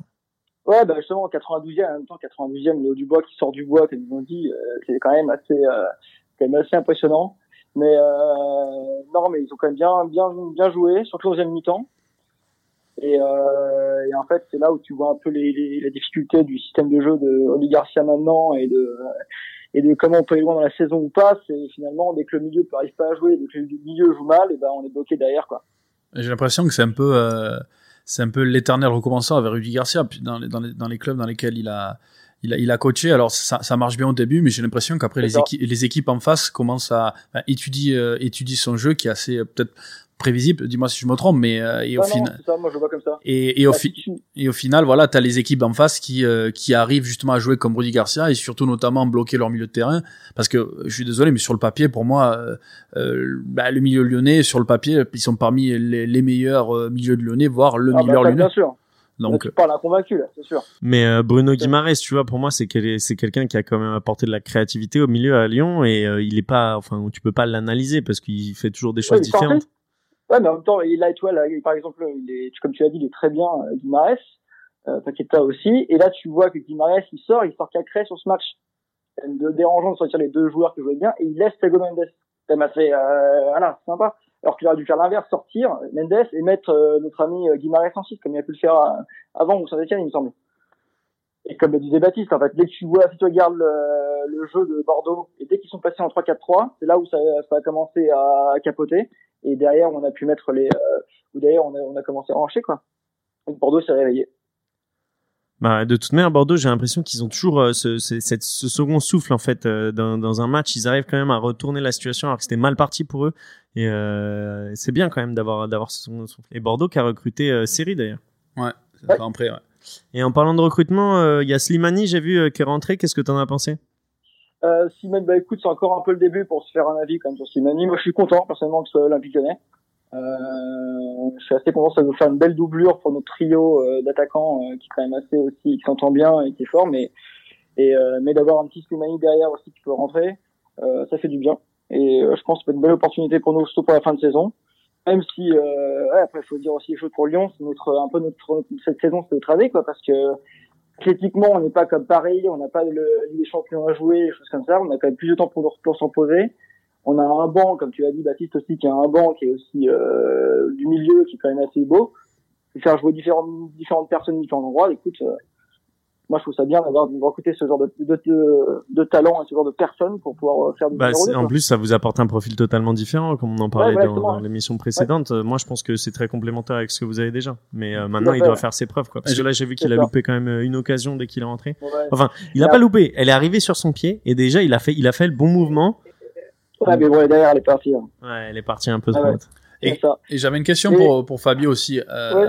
Alors, c'est vrai que bon, au milieu de terrain, il- vous êtes assez fourni et j'aimerais savoir un petit peu ton avis par, sur Thiago Mendes. Alors, Thiago Mendes, il avait quand même été acheté à prix d'or euh, à Lille, à, je crois 25 millions d'euros. Ouais. Et c'est vrai qu'il a eu du mal à confirmer euh, bah, les, tous les espoirs qui étaient en lui. Au final, qu'est-ce que tu en penses de Thiago Mendes, de son utilisation avec Garcia? Bah, tu vois, genre, il a fait des bons matchs, il fait des mauvais matchs, et euh, là, ce que je, que je, le- je l'adore dans ces bons matchs, c'est là quand il fait un match moyen comme il peut faire à Bordeaux, je comprends pas pourquoi euh, Garcia, tu vois, le sort pas, et puis faire euh, jouer les autres personnes qu'on a. On a quand même Awar, on a Cacré, on a tout le monde, quoi. Donc tu peux faire jouer du monde, tu peux faire jouer au milieu de terrain, donc essayer de tenter des trucs, quoi. Là, une fois qu'on a été dépassé, bah, il reste sur ce même schéma. Et euh, Thiago Mendes, comme tu l'as dit, on a eu des vidéos, des bails, on entendait beaucoup de choses de lui, mais euh, je suis pas déçu, je suis pas non plus euh, emballé par ce joueur parce que il nous fait des fois des belles bourdes et, euh, et là on a failli se prendre un but à cause de lui d'ailleurs ce match-là. Ouais. et euh, et mais par contre derrière il peut faire des bons matchs. Donc juste voilà quand il est quand il est pas là bah sors sors-le et remplace-le par Il, quelqu'un il a quel âge qui euh, peut le remplacer. Il a quel âge, Thiago Mendes? Euh, je crois qu'il est je suis pas sûr je là-dessus Il a 24, 20, euh, 24, 25 ans. Non, parce que c'est vrai Ouais. que Ça, c'est les questions que te pose Baptiste pour te mettre à l'épreuve à chaque fois. non, mais euh, non, Ah, mais bah, bien sûr il nous testait Non, mais c'est après pour, pour pour savoir justement, c'est avec les performances et je pense que Thiago Fabio, Mendes, il a 28 ans, né le 15 mars 92. parce que c'est vrai qu'il arrive il y a je sais pas moi deux, deux ans deux ans peut-être à, à Lyon, il était euh, il était quand même euh, euh, comment dire prévu que qu'un mec comme ça puisse passer un palier et qu'il puisse aller tu vois dans un dans un grand club puisque c'était quand même euh, un des euh, un des fers de lance de Bielsa à l'époque à, à, à Lille. Euh, C'était un des premiers joueurs qu'il avait qu'il avait recruté et au final, euh, on attendait que ça soit un joueur quoi qui, en, en passant chez Lyon, qui puisse passer encore un autre palier et partir peut-être dans un grand club. Au final, euh, j'ai l'impression que bah, dès le- depuis qu'il est à Lyon, il a, il a pas réussi à passer dire, à l'étape suivante. Ah, surtout qu'il y a de la concurrence, hein, comme disait Fabio. Ouais, euh, Quand tu regardes, quand tu regardes le million avec euh, Ouais, mais- Guimarães, avec Paqueta. Ouais, mais attends, euh, Thiago Mendes, il est arrivé bien avant eux. Il est arrivé au moins un an et demi avant, avant tous ces Oui, jours-là. mais je te dis juste que maintenant il y a de la concurrence. Oui, il y a de la concurrence maintenant, mais même avant que cette concurrence arrive, c'est un mec qui n'a jamais pu déjà s'imposer euh, dans l'entrejeu lyonnais, sachant qu'il y avait la place, la place à l'époque. Parce qu'il y a deux ans, Awar n'était pas au niveau auquel il est maintenant. Awar venait à peine d'éclore il y a deux ans. Donc c'était un mec avec qui il aurait pu jouer et être complémentaire. Au final, il l'a pas fait. Donc euh, Non, il a eu, du mal en plus au début. Si je me souviens à moment, il a eu du mal au début, donc on lui a laissé du temps. Euh, après, là, du coup, chez Lydie Patis, c'est un peu ce qu'on voit toujours dans, le recrutement de Lyon. Tu vois, tu as soit des joueurs qui sont achetés un peu à prix d'or et qui ne font rien, et de l'autre côté, tu as des Kadewere qui rentrent et qui, euh, qui eux, euh, deviennent directement titulaires et ont une place sur, le, sur la feuille de match chaque fois, quoi. Ouais. Donc c'est un peu le. Bah, te, te plains pas, te plains pas. T'as déjà, t'as déjà un centre de formation de qualité. C'est déjà, Ah, c'est bah déjà après, très c'est ça. Bah, si on survit grâce à ça, il faut le dire la vérité. On est euh, actuellement, on est, euh, on fait aussi une très belle euh, Ligue des Champions cet été et tout ça grâce à notre centre de formation et qui nous a permis de rester vivants euh, dernières années, quoi. un mercato malin en plus, hein, mercato malin puisque euh, vous arrivez quand même à, à prêter Dembélé à l'Atlético avec une option d'achat, je crois, à 30 Ouais. millions d'euros. Et derrière, tu prends, tu prends gratuitement Slimani qui peut jouer le rôle de doublure des trois de devant qui sont, qui marchent bien ensemble. Je trouve, bah, ça, c'est intelligent, quoi. Bien sûr, Là, c'est tu intelligent. parles du- de l'intelligence du sacro-saint de Lyon, tu sais très bien de qui je veux parler, Jean-Michel Aulas. Ouais. Et du coup, tu vas où, tu vas où l'Olympique Lyonnais euh, en fin de saison? Un petit pronostic comme ça. Euh, déjà, alors, soyons, euh, je vais être, euh, je vais être chauvin, mais je vais quand même être un peu réaliste. Moi, je vois Lyon déjà sur, en- sur le podium et en Ligue des Champions. Après, euh, là, clairement, on a un ticket. Et cette année, euh, écoute, cette année, ça fait plaisir de voir la Ligue 1, qui est aussi serrée que ça. On a quand même trois, même quatre personnes avec Monaco qui remontent devant, qui sont, euh, qui sont quand même euh, assez proches en points. Et la moindre erreur par week-end, ça peut se payer, ça peut se payer cash. Donc, Ouais, c'est une opportunité. Donc, on a aussi une opportunité pour être champion. Et après, c'est à, et à la fin, c'est à la fin de- du bal qu'on compte les, les boosts, comme on dit. Mais, euh, Putain, tu vas concurrencer Baptiste avec les Ouais, expressions. je sais. hein. Ah, je valide. J'ai écouté un peu, j'ai vu qu'il aimait bien, je me suis dit, allez, tiens, on va sortir, ça va faire plaisir. non, et voilà, ce que je veux dire, c'est que, euh, voilà, c'est à la fin de la saison qu'on peut regarder qui est vraiment champion, mais pour le moment, on a un ticket. Si on gagne ce genre de match, mais là, actuellement, euh, c'était encore un peu trop limite bon, contre Bordeaux, tu vois, on a eu une chance, quoi, on a eu de la chance. Mais si on gagne tous les matchs euh, normaux contre les équipes normaux et qu'on arrive à briller contre les grosses, là, on peut arriver à faire quelque chose, ouais. Ouais, parce que vous avez perdu contre Metz euh, la semaine d'avant et c'est là où, en Ouais. fait où vous perdez des points importants. Ouais, c'est ça. Bon, et tout- voilà, le- excusez-moi. Non, non, vas-y, vas-y. Non, et voilà, puis après, on, comme tu dis, on perd contre Metz, on fait un gros derby, mais euh, contre un contre Saint-Etienne qui est pas forcément là. Donc, Ouais. euh, donc voilà. Et là, on a encore 2-1 avec un peu de chat. On prend trois points, ça fait plaisir. Euh, mais il va falloir aussi que, euh, rester bien solide sur les appuis pour la fin de la fin de saison. Bah, espérons du coup que, que ce genre de but, ça soit un but de champion du coup et que ça vous amène loin. Et euh, même si euh, moi, je supporte l'autre olympique, euh, tout le tout le meilleur pour toi, frérot. Le sale et l'unique. Merci Tu, tu veux tu veux rajouter quelque chose? Bah écoutez, non, moi c'est bon. Euh, C'était plaisir de passer dans votre émission. Bah, t'es à la maison, hein. Tu passes quand tu veux Ah, en tout cas. plaisir. Et euh, je pense que les supporters lyonnais apprécieront euh, qu'on diversifie un peu euh, les les opinions. Et merci beaucoup à toi d'être venu du coup. Bah merci à vous les gars. Ciao. À la à prochaine. Fabio. À la Ciao, ciao. prochaine. Ciao. Ciao. Donc merci à Fabio, Euh, les gars. Vous voyez, on essaie vraiment au final d'accueillir euh, tout type de supporters. Donc n'hésitez pas à venir euh, nous contacter si vous voulez intervenir du coup directement dans le podcast. On va on va essayer du coup de balancer et justement il y a quelqu'un que vous avez beaucoup apprécié la semaine dernière et vous nous l'avez redemandé et du coup j'ai envie en fait de vous en donner encore et surtout que c'est un Bordelais et que là on parlait de, de Lyon-Bordeaux donc on va l'accueillir. Il y a, il y a Robin maintenant qui va nous, nous rejoindre. Robin, est-ce que tu nous entends? Ouais, ouais, je vous entends. Ouais, comment ça va Robin? Bah écoutez les gars, euh, grosse grosse gueule du bois hein, depuis vendredi, on a du mal à s'en remettre. Bah, On, on, a en vraiment parlait, du mal à s'en remettre. on en parlait à l'instant avec un supporter lyonnais justement. Bah qu'est-ce qu'il en a pensé? Ah, J'écouterai ça plus tard. Mais Bah, bon, justement, cas, tu- euh, je sais pas s'il a été fair play, mais c'est c'est c'est c'est Il a été et immérité. Je trouve que c'est immérité pour Lyon. Bah justement, il a il a dit que euh, ça méritait le match nul et que ce genre de but peut Ouais. les faire aller loin dans le championnat. Et euh, du coup, euh, on peut comprendre ton désarroi, j'imagine. Ouais, bah en fait, je suis, je suis, je suis désemparé parce que Bordeaux était sur une super, une super lancée là depuis trois quatre matchs. Euh, on était, on avait vraiment retrouvé un peu d'entrain et, et je pense que euh, l'effet Jean-Louis Gasset commence à se faire ressentir. Et euh, on pouvait justement avoir l'occasion de se tester face à un gros qui était en super forme et en fait, on a super bien répondu sur le terrain. Et, et, et, bah c'est là qu'on, en fait, c'est, c'est dans ces moments-là que tu vois la différence entre un gros et un moins gros quoi. Le gros, il arrive à gagner ce genre de match et le moins gros, eh ben il se fait ah là, il se fait il se fait avoir dans les derniers dans les dernières minutes, dans les arrêts de jeu. Donc euh, bon bah bien joué aux Lyonnais parce que c'est c'est ils ont pris les trois points mais crois-moi que moi j'ai regardé le match avec des potes euh, lyonnais euh, ah j'étais ils, ils pouvaient pas me parler après pendant un quart d'heure, hein. j'étais bien dégoûté. Hein. Un quart d'heure, ça un va, quart hein. d'heure, ça va, ouais. c'est- T'es t'es gentil. Moi, je perds comme ça pendant deux jours, tu, euh, tu me vois plus. Hein. non, mais après, bon, euh, l'amitié, faut qu'elle passe avant le football quand même. Mais, mais je t'avoue que même encore aujourd'hui, là, j'ai- j'ai j'ai du mal à remettre. Tout à l'heure, j'ai regardé encore le, le résumé de la, de, de- des 10 matchs de Ligue 1 et putain, quand je vois le but de, le, ce, ce, ce dernier but de Dubois là, putain, mais ça résonne encore dans ma tête. Là, Qu'est-ce que t'en penses, toi? C'est fait exprès, c'est beau, c'est magique, c'est c'est quoi? Écoute, pour moi, pour moi, le mec, il a tenté le tout pour le tout. Euh, Ça fait deux trois matchs qu'il est euh, qu'il est trop trop bon. Il s'est dit j'ai rien à perdre. C'est les derniers instants euh, du match. Il a il a juste shooté comme un malade. Donc beaucoup de réussite. Mais pour moi, c'est un but un peu à la taille Taiwo. Euh, tu sais, Taiwo, il avait mis un but comme ça. euh, euh, je crois que c'était en 2011, 2012. Bah contre 2010, Lyon, il je avait mis plus. à, à l'opposé, mais elle allait pas dans la lucarne. Elle allait petit filet, mais elle allait pas dans la lucarne. Mais il avait. euh, il Non, avait... non, il y a un truc qui allait dans la lucarne et puis après il y a Diawara, euh, Diawara à la fin qui, qui, qui devant les caméras de Canal Plus qui lui dit oh Taïwo t'as fait Taïwo t'as fait exprès ou pas? Et il dit ouais ouais puis après il dit arrête de mytho t'as pas fait exprès Et, ah, Je me rappelle très bien exprès. cette scène. Pour moi, c'est exactement la Super. même chose. Putain, ça, ça nous manque l'Olympique de Marseille comme ça, ça rigolait bien. Et ouais. Ah ouais non mais Ça rigole moins en ce ouais, moment, hein. Maintenant c'est magouille, euh, maintenant c'est c'est c'est magouille. Vous vous faites même détruire par votre par votre président actuel quoi. Bon, on va pas commencer sur le débat là. Euh, ne mets pas de lutte sur le feu, s'il te plaît. hein. Que du kiff, Robin, que du kiff. Bah, tu m'étonnes. Hein. Non, mais bon, en tout cas, pour revenir, en tout cas, pour revenir sur, euh, pour revenir sur Bordeaux, bon, bah, j'espère qu'on va, qu'on va se, qu'on va bien répondre face à Lille mercredi. Mais bon, euh, Lille, c'est, c'est une autre paire de manches aussi. Hein. C'est, enfin, moi, j'ai le même niveau que c'est- Lyon là pour l'instant. Ouais, pour moi, c'est même meilleur que Lyon, Lille, hein, parce que c'est très constant. Ouais. Ça va être costaud. Lille. Ouais, mais Lille, ils ont une attaque euh, quand même qui est un peu, enfin, ils, ils sont hyper constants, mais par contre, ils mettent pas, ils mettent pas euh, 3, 4, 5 buts comme Lyon à chaque match. Ben, vois. on va, on va se reparler Donc, quand euh, vous aurez perdu 1-0 avec un but de Jonathan David à la 93e minute. Sur une erreur de ton gardien, Ouais, tu ouais, vois. tu vois. non, mais j'espère que j'espère que ça va pas va pas miner le moral des Bordelais euh, et qu'ils vont qui, vont repartir de plus belle quoi. Parce que là on a Lyon, ensuite euh, euh, on a Lille pardon, ensuite on a Brest et après on a l'OM. Donc c'est un calendrier assez challenging hein, pour nous. Surtout que l'OM, au bout d'un moment, les, les 40 ans de, de non-victoire à Bordeaux, elles vont bien s'arrêter. Donc bon. Ah ouais, mais je prie pour que ce soit pas cette saison parce que là mon gars Bordeaux ça va être la risée mec. vu, vu- la saison je- pour l'instant de l'OM.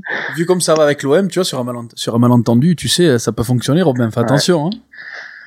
Mais bon. Ah, c'est vrai. Mais c'est vrai que pour revenir à ce que tu disais euh, par rapport à Bordeaux et par, par rapport à ce que Gasset a fait, il y a peut-être deux mois auparavant, enfin peut-être avant la trêve, euh, un match comme vous, vous le faites contre Lyon, vous le faites jamais quoi. Ah, là, peut-être vous en peut-être deux, ou trois de plus. Enfin, j'exagère, mais un ou deux buts de, plus facile parce que euh, derrière il y a, il y a sa, patte qui était pas encore euh, euh, bah, mise au point au, au niveau de l'équipe. Là, euh, c'est vrai que Bordeaux en- en- enchaîne euh, avec voilà euh, des, des joueurs qui, euh, qui, qui se sentent bien à leur poste. Ben Arfa aussi qui apporte qui apporte beaucoup à l'équipe. On, en- en discutait la dernière fois. Et c'est vrai que euh, ok, vous perdez 1-0 avec une victoire méritée. Alors de toute façon, après, ce qui compte à la, à la fin, c'est euh, c'est qu'une équipe est marquée plus que l'autre, certes. Mais euh, derrière, je, bah, Bordeaux a énormément énormément évolué quoi dans le jeu. Donc, ben, en tout cas, c'est positif pour Bordeaux et, ce que fait Gasset quoi. Ouais, non, mais c'est clair que Bordeaux, Bordeaux, en fait, au début de saison, euh, Gasset, ce qu'il a fait, c'est qu'il a bien solidifié derrière. Il s'en foutait de, il s'en foutait de devant. Le chantier devant, il était vraiment trop, trop, trop, trop grand. Et donc euh, là, maintenant que, maintenant que derrière c'est bien solide, bah, il s'occupe de devant et, et devant, on sent que les mecs, euh, ils sont de plus en plus en confiance et qu'ils prennent de plus en plus la responsabilité et que ils sont de plus en plus libérés, quoi. Et moi, j'ai très, très, j'ai vachement hâte de voir, euh, de voir euh, Seri associé avec Ben Arfa, comme dans, comme, à Nice il y a quelques années. C'était euh, ma, c'était hein. ma, c'était ma dernière question, Robin. Est-ce que tu es content de ce, de ce coup de maître, on va dire, de, de, de Bordeaux qui fait revenir. Série euh, à l'avant-dernier Ouais. jour du mercato? En fait, je suis super content, mais déçu, déçu que ce soit juste 5 mois sans option d'achat. Euh, c'est un peu décevant parce que. Est-ce que c'est négociable ou absolument pas? Euh, j'ai pas j'ai j'ai pas lu les, les, détails mais en tout cas de ce que j'ai pu lire c'est euh, c'est juste cinq mois sans option d'achat. Et euh, c'est décevant parce que tu as envie de miser sur des mecs comme ça. Tu as envie de les relancer des mecs comme ça. En plus il est pas si vieux que ça. Il a 29 ans. Le mec il était courtisé par le Barça à un moment. Enfin c'est c'est c'est une pépite euh, ce joueur pour moi. Après on va voir comment physiquement il est parce que ça fait depuis octobre je crois qu'il a pas joué même s'il avait des des, des, des coachs avec lui, euh, des coachs sportifs en, en individuel. Euh, maintenant, comme Jean-Louis Gasset a dit, je pense que le, le, le talent c'est inné chez lui, donc il l'a, donc il n'y a pas de souci à se faire de ce, niveau-là. Mais c'est vraiment, euh, c'est vraiment le, le la capacité physique il, à enchaîner un match en Ligue 1. Quoi. Il sera, il sera, il sera dans le groupe là pour Lille? Mais non, parce qu'il vient d'Angleterre, donc euh, il doit faire 7 jours de quarantaine. Ah. oh, ouais. Il arrive de Fulham, c'est ça Ouais, Fulham, Fulham, mais ça faisait depuis octobre qu'il jouait en réserve. ouais, d'accord. Et ce serait quoi ton équipe type avec série? Comment tu la mets l'équipe? Eh bien, en fait, c'est moi je moi je vire Basic et je mets Série quoi à la place de. En fait, euh, Basic il est il est il est retourné dans le 11 euh, surtout grâce à la, à la blessure d'Otavio et moi Basic je le, je le je le revire de suite donc ce serait euh, ce serait euh, ce serait évidemment Costil. Après ce serait Benito, euh, Baïs, Koscielny et euh, Sabali. Solide. Après au milieu on fait une petite on met deux 6 enfin on met on met un on met un série avec euh, avec un Adli. Après on met Ben Arfa derrière derrière l'attaquant, on met Wang devant. À gauche, on met Kalou, à droite, on met Oudin, et là, à mon avis, ça peut. Ça, ça a de la gueule, hein. C'est pas mal. C'est pas hein. dégueulasse du tout. Avec Gasset en entraîneur, c'est pas mal. C'est hein. pas dégueulasse du tout. Ah non, non, c'est pas mal. Donc moi, j'ai bon espoir. Après, t'as pas de banc, quoi. Ça, le problème, c'est que t'as pas de ouais, banc, quoi. Exactement. Et ton système de jeu tourne autour de Ben Arfa. Donc si Ben Arfa, il lui arrive un truc. euh, Peut-être que ce soir, on va, on va choper, on va choper Nyang. On en parlait, euh, il y a deux podcasts, là, Pichou, je t'entendais en parler, Piche, euh, il y a deux podcasts de, de ton but que tu t'étais pris euh, en Ile-de-France contre Nyang. Peut-être que Bordeaux, ils vont tenter un coup de maître ce soir avec, euh, en chopant Nyang à la dernière minute. Bah, ce serait pas mal parce que là, il, on croise il les doigts. arrive pas, il arrive pas à avoir du temps de jeu à Rennes, donc euh, ce serait, ce serait une bonne pioche pour vous au final. Ouais, ouais, ouais. Non, mais c'est, ce, serait top. Merci beaucoup Robin. Est-ce que tu veux rajouter quelque chose, finir, finir là-dessus? Est-ce que tu veux rester avec nous pour le jeu Ben, moi, je veux bien rester avec vous sur le jeu et puis rajouter un petit truc euh, parce que il y a deux équipes, je pense, de, de- desquelles on parle pas assez en Ligue 1 cette saison et qui pourtant euh, sont des, des petits qui font euh, une très très bonne saison. C'est euh, Lens et Metz, je trouve. Je trouve que ces, deux équipes et surtout Metz là qui est sur une série euh, de malades, enfin de malades, ils sont sur cinq matchs sans victoire, sans défaite pardon, avec avec trois Ouais, victoires trois d'affilée. là. victoires d'affilée, exactement. ouais. Bah, et en fait, ils supporters, sont, ils sont ils sont bouillants euh, Metz. bah, supporters lensois, supporters messins, n'hésitez pas à venir nous voir et à nous contacter. C'est vrai que moi j'aime beaucoup le jeu proposé par Lens, c'est c'est très bien. Euh, Metz, j'ai un peu moins vu, donc je sais pas, mais j'ai vu les performances, enfin j'ai j'ai vu les, les résultats, donc euh, je vois que c'est bon. C'est quand même, ils sont, ils sont partis quand même pour des, ils sont quand même partis euh, comme des diesels. Donc euh, là maintenant, ils ont trouvé un, un, un bon rythme. Euh, Vous parce- avez vu le but de Kakuta ce week-end? Oh, Incroyable. Ouais. Oh, la frappe là, sur la surface, magnifique. Kakuta, c'est un joueur que j'ai toujours adoré, surtout quand il était chez les jeunes à Chelsea. Mais c'est un mec qui a, qui a vraiment percé au final au grand. Non, il a jamais, il a jamais versé. Exactement. Au final. Bon, bon joueur de Ligue 1. Exactement. Bonjour de Ligue 1. Super pour euh, Lens. Bon joueur de club. Bon bah c'est, on, on va suivre. Merci Robin pour les petites recommandations. De, on, on suivra du coup euh, Metz et Lens euh, les, les semaines prochaines. Ouais, je, me- je me, je me suis permis, je me suis permis parce que parce que comme je sais qu'à chaque fois à la fin du podcast c'est ça le thème, c'est bon, euh, recommandez-nous un petit truc. Vu que je suis pas là jusqu'à la fin, euh, voilà, je voulais le faire en avant-première les amis. C'est bien Parfait. issu. Merci beaucoup. on va passer au, au petit jeu du coup. Euh, J'ai essayé de, de changer un peu, euh, le- on va dire la dynamique du jeu. Et là, le jeu, ça sera du coup qui a dit. Et on fera un peu sur une, euh, une mode question pour un champion. Donc vous aurez tous euh, 30 secondes euh, pour deviner qui a dit ce genre de phrase. Et celui qui a deviné le plus de phrases en 30 secondes, du coup, euh, gagnera ce petit défi. Je suis chaud. T'écouterais pas RMC le soir, toi, en rentrant du boulot par hasard? Ils le font aussi? Ah bon? C'est ce qui- c'est le kick a dit, Le ouais. Kikadi. C'est le kick a dit, ouais. Ouais, alors, Ils nous ont copié. C'est chaud. bah tu sais quoi? Eh, pas grave, big up, big up à RMC. Sais quoi On en fait un autre dans ce cas-là? Non, il avait l'air trop bien ton jeu, Piche. Moi, je suis chaud. On en fait un autre. J'en ai un deuxième. euh, C'est sous- quoi ton deuxième jeu? On C'est choisit. les- C'est les charades. Robin, tu choisis quoi Les charades ou euh, Kikadi? Allez, on va partir sur les charades Ah, t'es un, t'es une enflure. pour être un peu plus original. C'est parti. Il aime pas ça en plus. Je comprends pas le principe de charade. Tu vas comprendre vite, Robin. Ça, ça fonctionne pas avec moi. Donc, on va dire le premier qui a trois bonnes réponses, il a gagné. Ok. Ça vous va? Il a gagné quoi? Le droit de revenir dans l'émission. Ah putain, je pensais à un aller-retour Paris-Dubaï. Dommage. à tes frais. Alors c'est parti pour le, le, le premier, la première petite charade. Mon premier est dans le pain. Mon second ne va pas vite. Mitroglou. Mon troisième en a ras-le-bol. Mon tout est un club italien. Milan AC. Exactement, Milan AC. Donc ça fait- Oh là là, putain, ils sont furtifs, les gars.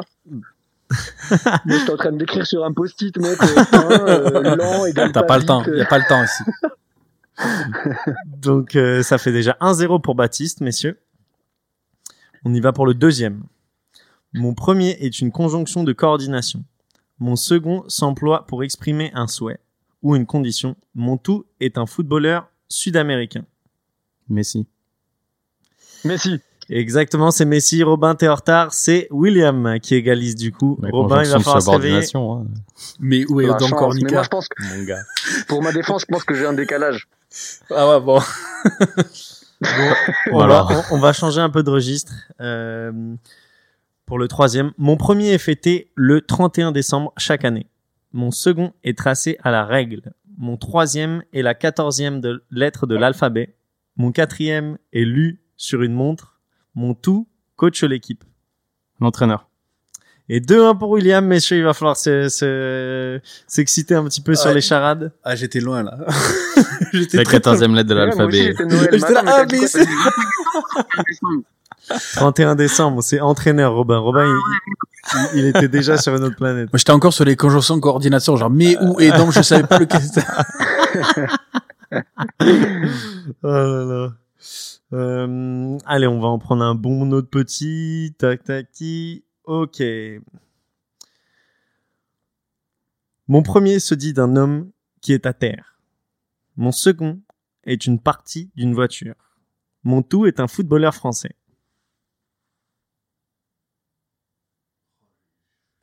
Un homme qui est à terre est la partie d'une voiture. Dis à la partie de la voiture, je suis sur pare-choc. Robin, t'es avec nous? Nolan Roux. Non, mais c'est bien la partie de la, Ah, la voiture.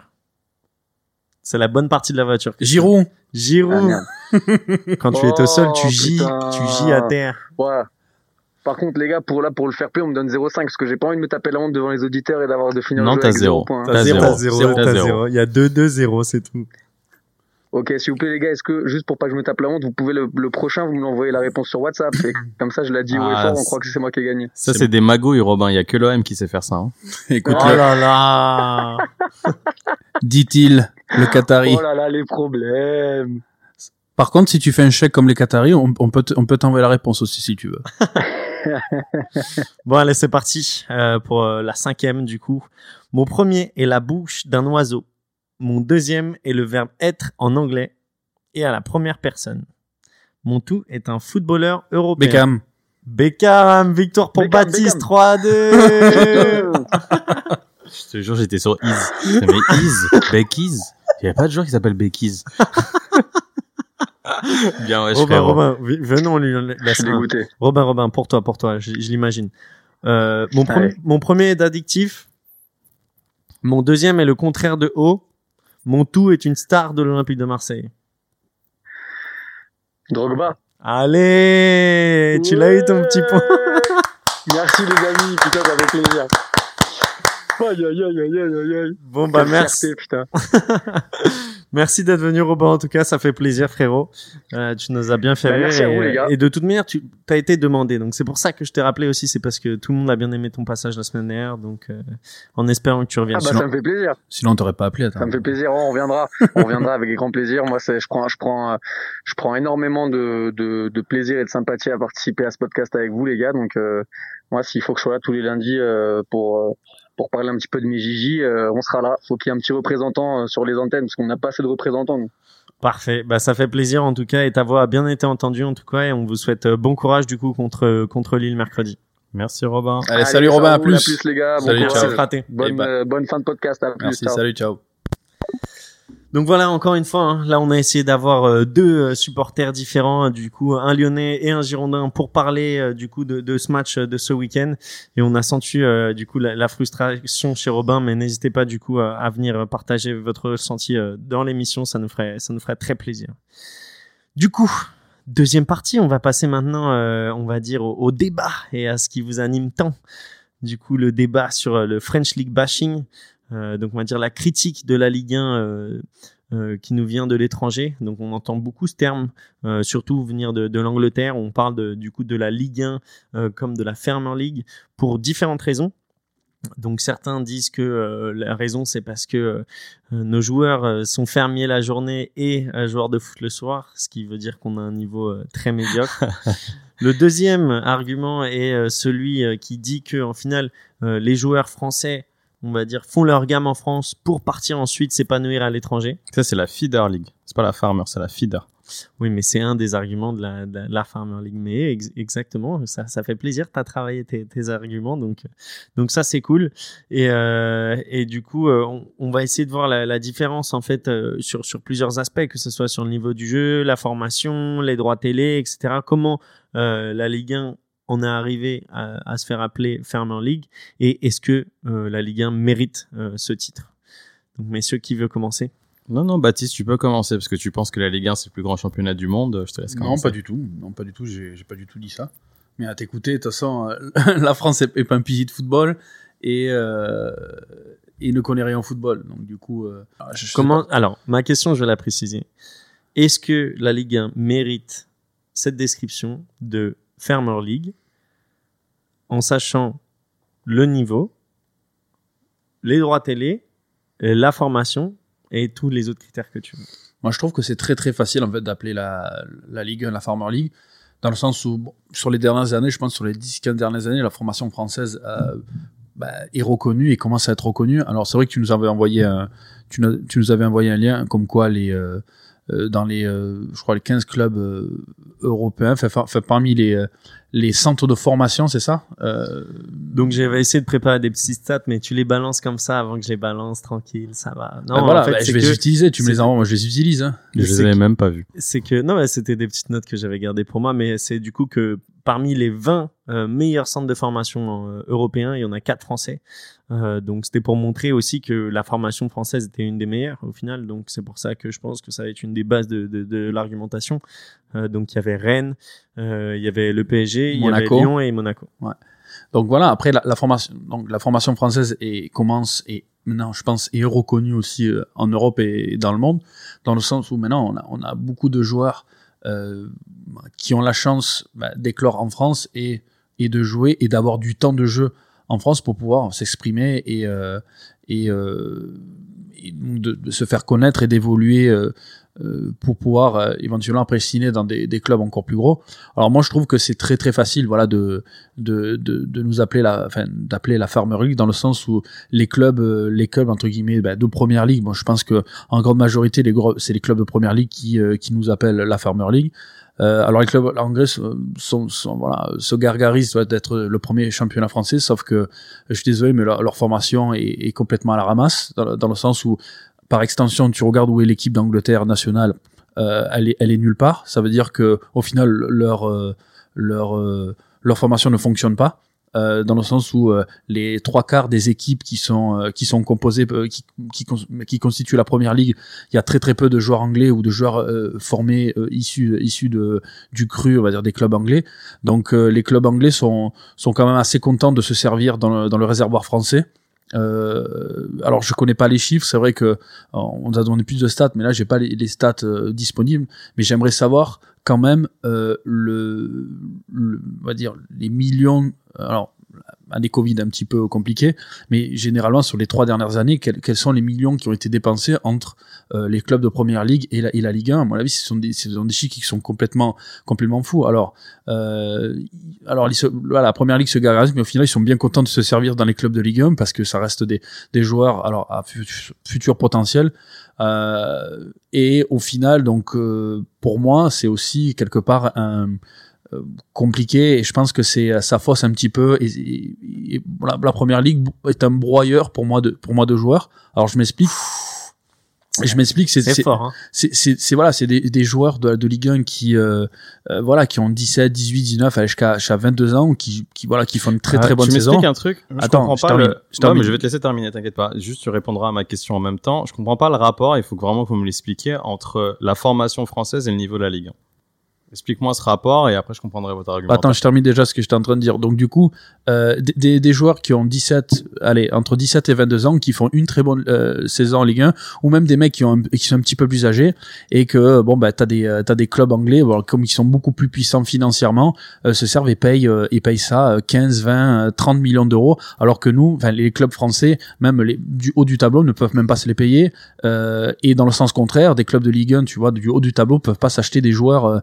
Euh, voilà de, de, de, de- clubs anglais tu vois qui sont euh, voilà milieu de classement ou au cinquième ou sixième donc ils sont bien alors c'est euh, Bah, ils profitent de leur position d'avantage. au Ben, final, bien sûr. Parce que, Alors, bien sûr que alors, les plus de budget. alors alors c'est alors c'est très facile voilà de de euh, de, de nous prendre pour prendre pour la, la Ligue 1 pour des paysans mais au final euh, je veux dire en termes de formation euh, ils, ils ont aucune ils ont aucune leçon à, à donner à qui que ce soit quoi parce que c'est zéro quoi donc euh, la, la, la France est un, un très très bon réservoir. Ils s'en gargarisent mais mais alors ne les traite pas de, de, de paysans enfin moi je trouve ça très très facile quoi.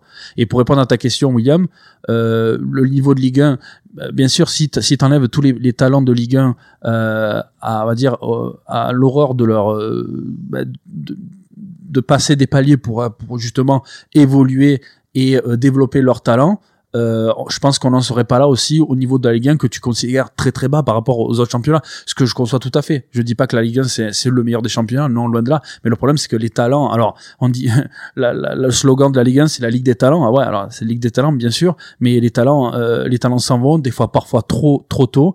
Et au final c'est ce qui se passe, c'est que les mecs au bout de 2-3 ans quand ils échouent en première ligue, eh ben ils reviennent à leur relance. Alors on parlait tout à l'heure de Jean-Michel Seri, mais Seri quand il fait les deux premières saisons à Nice, il est monstrueux. Il est même euh, comme le disait Robin, il est approché par le Barça.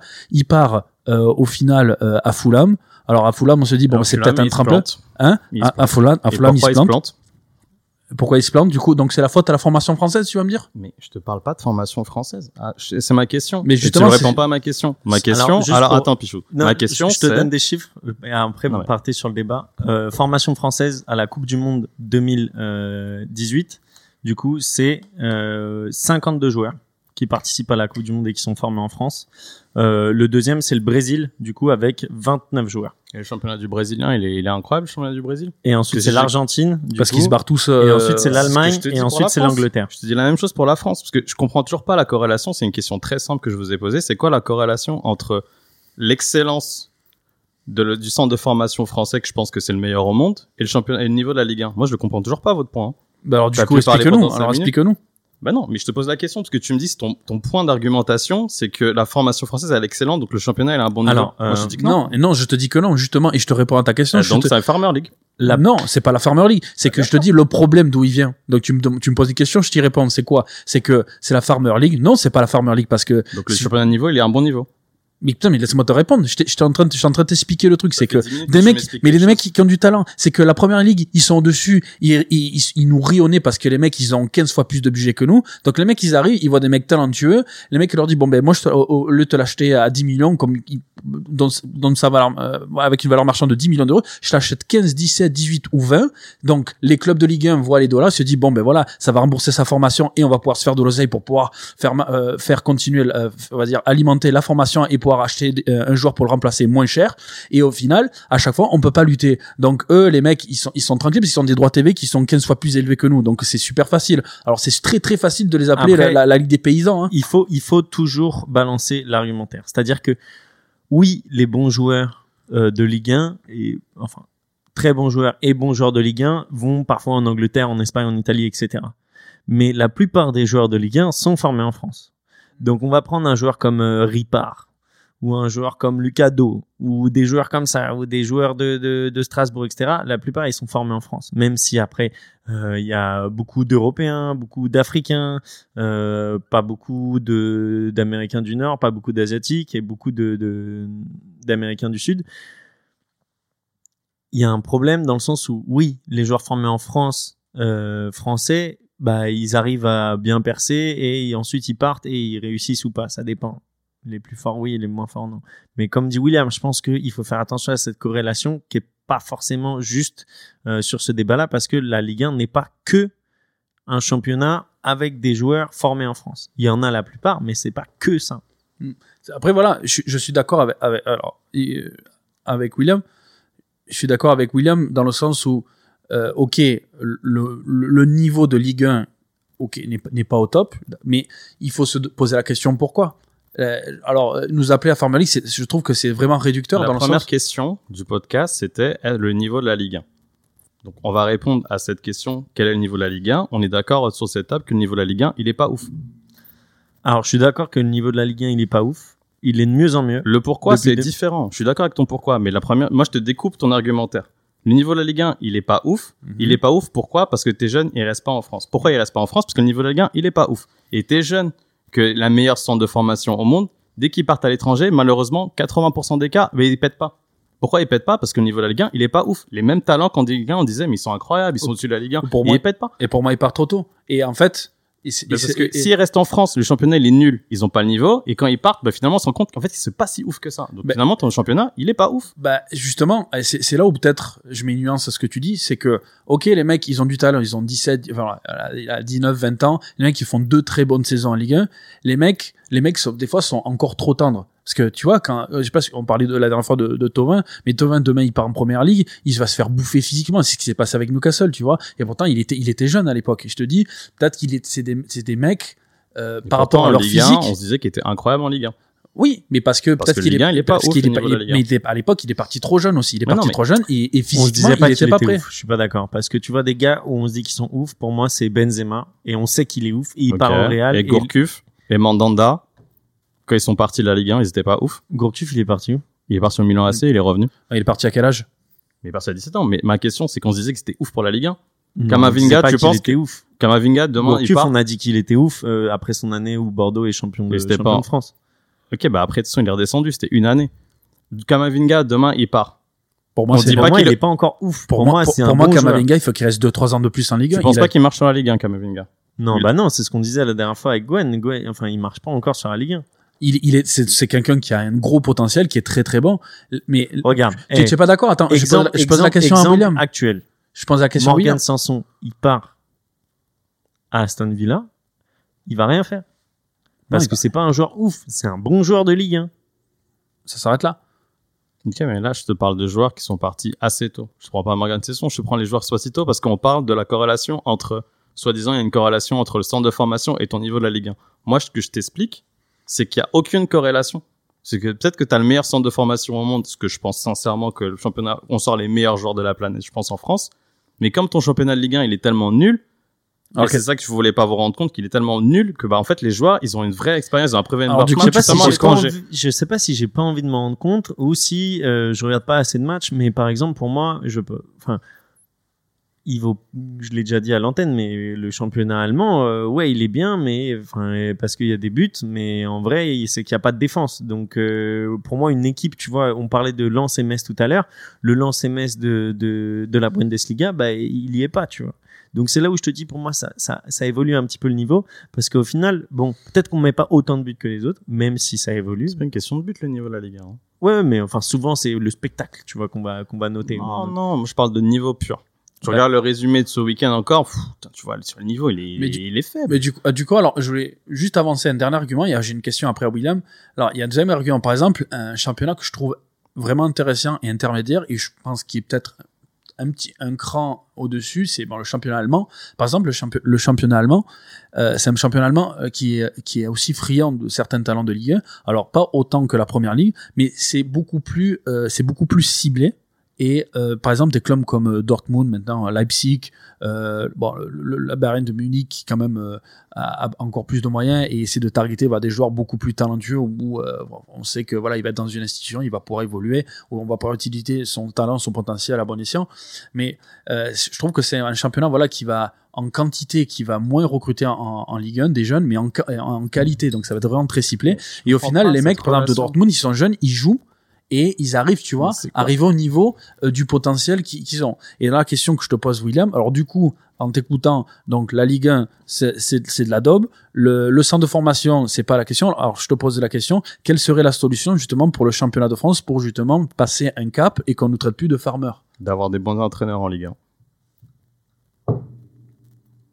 T'as pas d'entraîneur en Ligue 1 Donc tu Ton penses que ça meilleur que entraîneur de Ligue 1, entraîneurs? c'est Gal. T'as un super entraîneur en Ligue 1, t'as Ouais, Galtier. Galtier. T'as le mec de Brest, euh, à chaque fois j'écorche son Dalloglio. prénom. Dalloglio. Dalloglio, ouais. Après, t'as qui en Ligue 1 Tu ramènes des Rudy Garcia en Ligue 1 Ah, T'as oui. Claude Puel qui se balade. À un moment, t'avais que des Antonetti, la clique euh, Antonetti, euh, Eli Bob, comme ça, qui tournait en Ligue 1. Ton Enfin, problème, si tu compares Mais à d'autres attends, championnats, euh, c'est la Attends, même chose. en première ligue, t'as des dobs aussi, hein. En première ligue, t'as des dobs, hein. Je suis désolé, mais à part les quatre premiers du championnat, les cinq premiers du championnat, t'as des dobs. Sauf que la, la différence entre eux et nous, c'est qu'ils ont beaucoup plus de budget, donc ils ont beaucoup plus de marge de manœuvre pour pouvoir s'acheter des joueurs, c'est tout.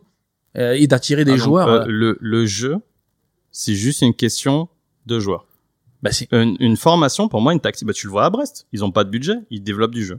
ouais, mais. Ça a du jeu, ça, ça, ça a Ouais, du mais sens. Si tout le monde jouait comme un Brest sur en 20, Ligue 1. C'est, allez, un, un, un club ou deux clubs sur un. Mais, pour Allez, je vais donner mon opinion. Ouais. Ah, excuse-nous, vas-y. Moi, je pense que le plus gros problème de la Ligue 1, c'est le modèle des entraîneurs, mais pas que, qui s'est basé sur les deux victoires en Coupe du Monde.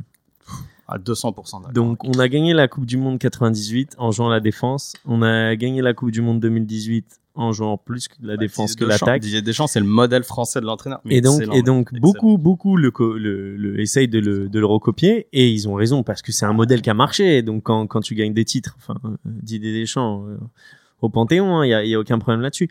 Mais du coup, tous les entraîneurs qui ont essayé de s'imprégner de, de cette euh, idée-là, bah du coup, c'est pas, c'est pas, ça donne pas envie de jouer quoi, parce que très clairement, c'est là où pour moi ça revient au spectacle, c'est que c'est pas du tout, enfin, il y a, y a pas de trop de spectacle. Et je pense que ça c'était le plus gros problème. Donc forcément, les entraîneurs ils font pas euh, des, des entraînements avec euh, des automatismes et des combinaisons où euh, clairement on peut se retrouver à chaque match. Ouais. Et ça, c'est un côté tactique où je pense qu'il faut vraiment travailler pour que la Ligue 1 ait- ait- ait sorte du lot. Euh, mais après, je trouve qu'il y a quand même des, des, des, des bons chiffres. Tu vois, il y a, avant le Covid, bien sûr, il y a beaucoup plus de hum, spectateurs dans les gradins qu'avant. C'est nous quoi avec le niveau de jeu? C'est en fait c'est par rapport au Farmer League, je te dis. Et c'est Ah, le terme Farmer League qui te gêne. et en fait, et le fait qu'on est Farmer League, c'est sur plein d'aspects, tu vois. C'est qu'on est les derniers euh, dans l'affluence, c'est qu'on est les derniers dans les droits télé, c'est qu'on est, tu vois, ce genre de choses. Ça, je le mets de côté, Donc, mais je comprends. le fait qu'on arrive à s'améliorer sur d'autres choses, je trouve que ça peut que améliorer le niveau du jeu, parce que ça peut que amener du coup des, des investisseurs et que amener des bonnes choses. Ouais, mais ton investisseur, est-ce qu'il va te ramener un entraîneur avec une philosophie Est-ce qu'il va avoir un projet? On a des investisseurs en France, à Lille, à Bordeaux, tu as des investisseurs. Mais qu'est-ce qu'ils décident de faire avec les joueurs de Ligue 1 Faire du trading de joueurs. C'est pas le sportif qui est en premier plan. Et là, après, on aura ce débat une autre fois sur est-ce que le- le- la France est un pays de foot, etc. Mais ça, on s'en fout maintenant. C'est ça le grand souci. Comme tu dis, c'est les entraîneurs. Que- Je vais vous poser une question à vous deux. Sur les dix dernières années, quel est l'entraîneur qui vous avez plus fait bander à Marseille? Moi, Eric Gerrits Ouais, ou euh. Bielsa? Que des entraîneurs étrangers. Moi, c'est Gerrits ou Bielsa? Tu vois Mais c'est pas pour rien que c'est des entraîneurs Et étrangers. Deschamps. et- mais parce, Ouais, que vous avez gagné un le titre. Mais, Mais Ah, mais celui- Deschamps aussi, qui a pro- Deschamps, Deschamps. celui, celui qui a fait le non, meilleur mais- jeu, c'est Gerrits. tu vois, et, le euh, premier nom que tu m'as dit, c'est Guéret et Bielsa. Et je comprends parce Enfin, que c'est des entraîneurs étrangers. moi, enfin, c'est lui qui l'a dit. Moi, c'est pas. Après, T'as euh, pas dit Guéret Non, j'ai pas dit Gareth. C'est Agi direct, on va faire re- rewind là. Ah, bah, je vais non. me faire cramer. Je l'ai entendu des deux côtés. Hein.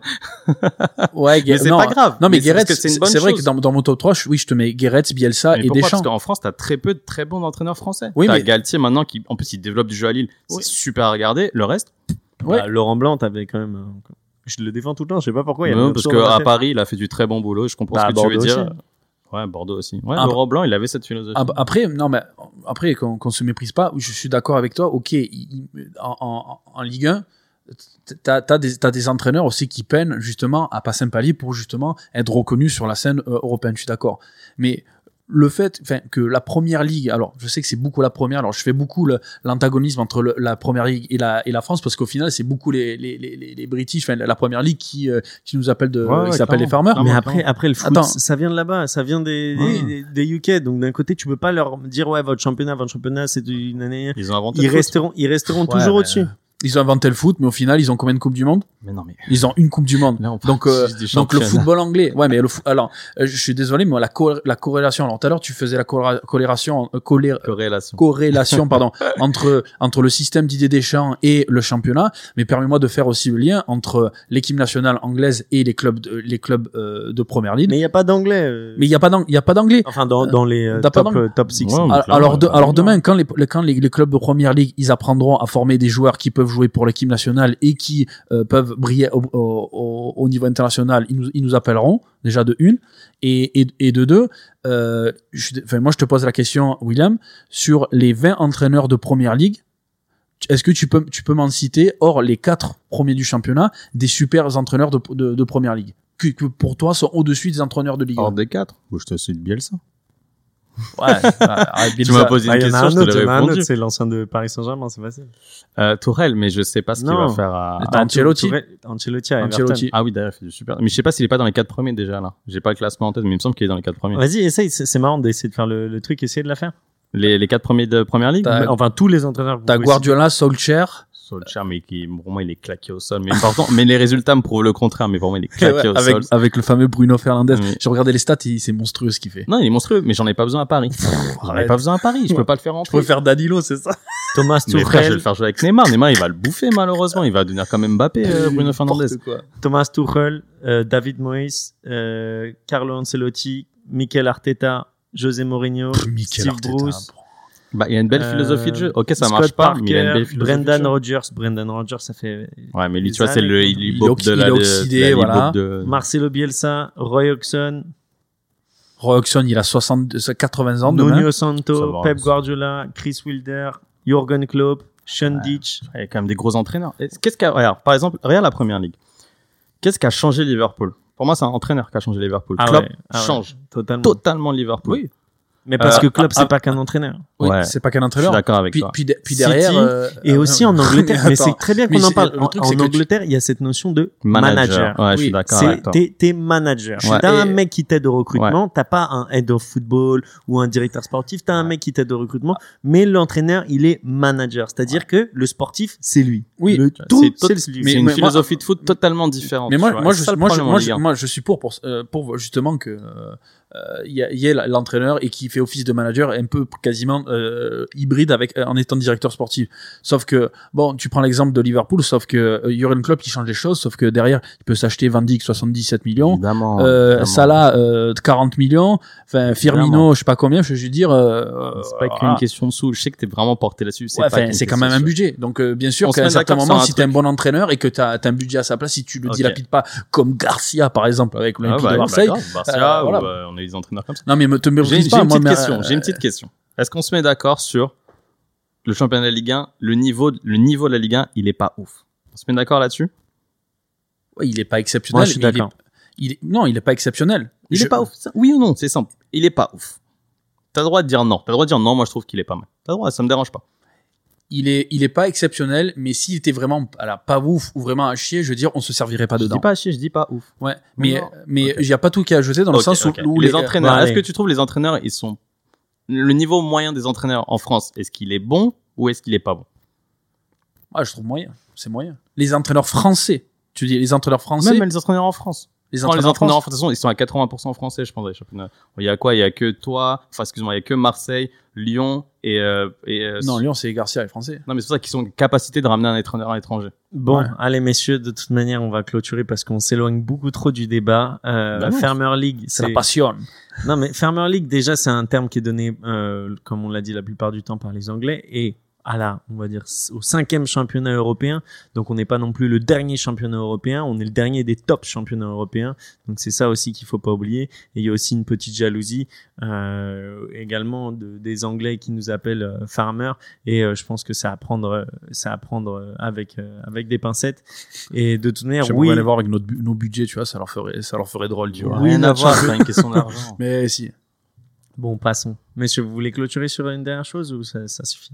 Non, sinon j'aurais continué encore une demi-heure sur ce sujet-là, il n'y a pas de problème. C'est pour ça, on va essayer, on Mais va bon. essayer de couper court. Mais je veux, je veux célébrer ma, ma victoire MPG, donc il n'y a pas de souci. Bon, bah on va passer, euh, on va passer euh, directement aux recommandations. Euh, du coup, pour, pour clôturer euh, cet épisode cette semaine, est-ce que euh, vous avez des recommandations euh, autres que celles faites par les semaines passées? Non, je peux vous recommander sur MPG puisque j'ai gagné le championnat avec euh, un match, un match à l'avance, donc ça va. Ah là là. Ah là là, le frimeur. Mais on répète en tout cas celle de Robin, allez suivre Nantes et, euh, Lens et Metz euh, qui, qui font un très bon, euh, très bon championnat en tout cas. Hmm. William? Bah, j'ai un petit compte Twitter assez cool qui s'appelle Foot Tactique. L'arroba c'est F Tactique, tactique euh, Q E à la fin. Et c'est pas à confondre avec Foot Tactique, qui est un. C'est une blague que tu as essayé de faire? Non non non, c'est vraiment. non c'est vraiment parce que j'ai j'ai eu l'erreur cet après-midi. Je suis non mais c'est la même chose Foot Tactique. Non. Football Tactique, c'est un petit gars, je pense qu'il doit avoir euh, 10 000 followers, quelque chose comme ça. Vraiment, si, il parle bien de foot, il parle bien de tactique. Chaque match, il fait des screenshots de- de- des actions de jeu. Il fait la petite analyse sur l'écran, il explique ce qui se passe. En même temps, il retweet pas mal de choses d'actualité. Il a pas l'air d'être pro un club, etc. Il commente beaucoup, pas mal de choses. Il est sympa. Parfois, il, est- il a un peu d'humour. Donc, si tu es sur Twitter, tu cherches quoi, euh, quelqu'un qui parle de foot avec un petit peu de tactique, follow euh, F Tactique. Toi, t'es mec de Twitter, ça. ça. Ah, de fou, de fou malade, mec. Je suis un novice pour ça. hein. Non, mais t'inquiète pas, j'ai des petits comptes pour toi. Non, bah, si, si tu lâches euh, Twitter, moi, c'est plutôt sur, sur les gars et à suivre euh, sur Twitter parce qu'au final, là, pendant le mercato, euh, je suis toute la journée dessus, même au taf, euh, moi, moi, je suis. Donc, euh, of course, euh, Mohamed Bouafsi, euh, qui a toujours euh, des infos euh, solides, même si Ouais. il se fait, euh, il se fait taper dessus euh, en ce moment par les Marseillais parce qu'il il a sorti une info qui était, qui était pas vraie. Ah bon, laquelle? Euh, c'était sur, euh, je, tu vois, je, je sais même plus, c'était sur un joueur qui a dit qu'il allait pas venir ou. euh, Ah, mais sûrement qu'il a dû Ah, avoir cette info. parce Encham, soi-disant, qui avait dit que euh, Jacques Henriot était un con, donc du coup, il voulait, il voulait pas signer, c'est pas ça enfin, hein le fait qu'il relaie toutes les informations de Jacques Henriot. Mais en tout cas, ouais, tapez des, des petits hashtags euh, mercato euh, su- suivis du nom de votre club et vous allez avoir euh, toutes les données et tous les mecs euh, qui tweetent euh, sur euh, sur le mercato de votre club et vous pouvez trouver euh, des bonnes perles et des mecs euh, qui ont toujours les bonnes infos et ça c'est très important au moins de, de, de Mm. connaître vos sources et, d'avoir une bonne bonne fidélité de source. Merci beaucoup messieurs pour euh, ce, ce quatrième vous. épisode. Donc on, on se retrouve euh, la semaine prochaine, même si euh, William euh, va passer sur le banc des remplaçants parce que vous l'avez assez écouté. et Il est temps. Ah, J'ai est- plus de conditions physiques là, c'est mort.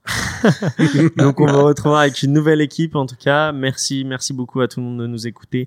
Oubliez pas de nous mettre des reviews sur Apple Podcast. Partagez en tout cas si vous avez aimé. Faites-nous vos retours et envoyez-nous des messages si vous voulez participer. On vous aime, merci beaucoup et euh, vive le foot. Vive Et- le foot, merci les gars. Le sombrero. Sombrero. Sombrero. Allez, bisous à tous.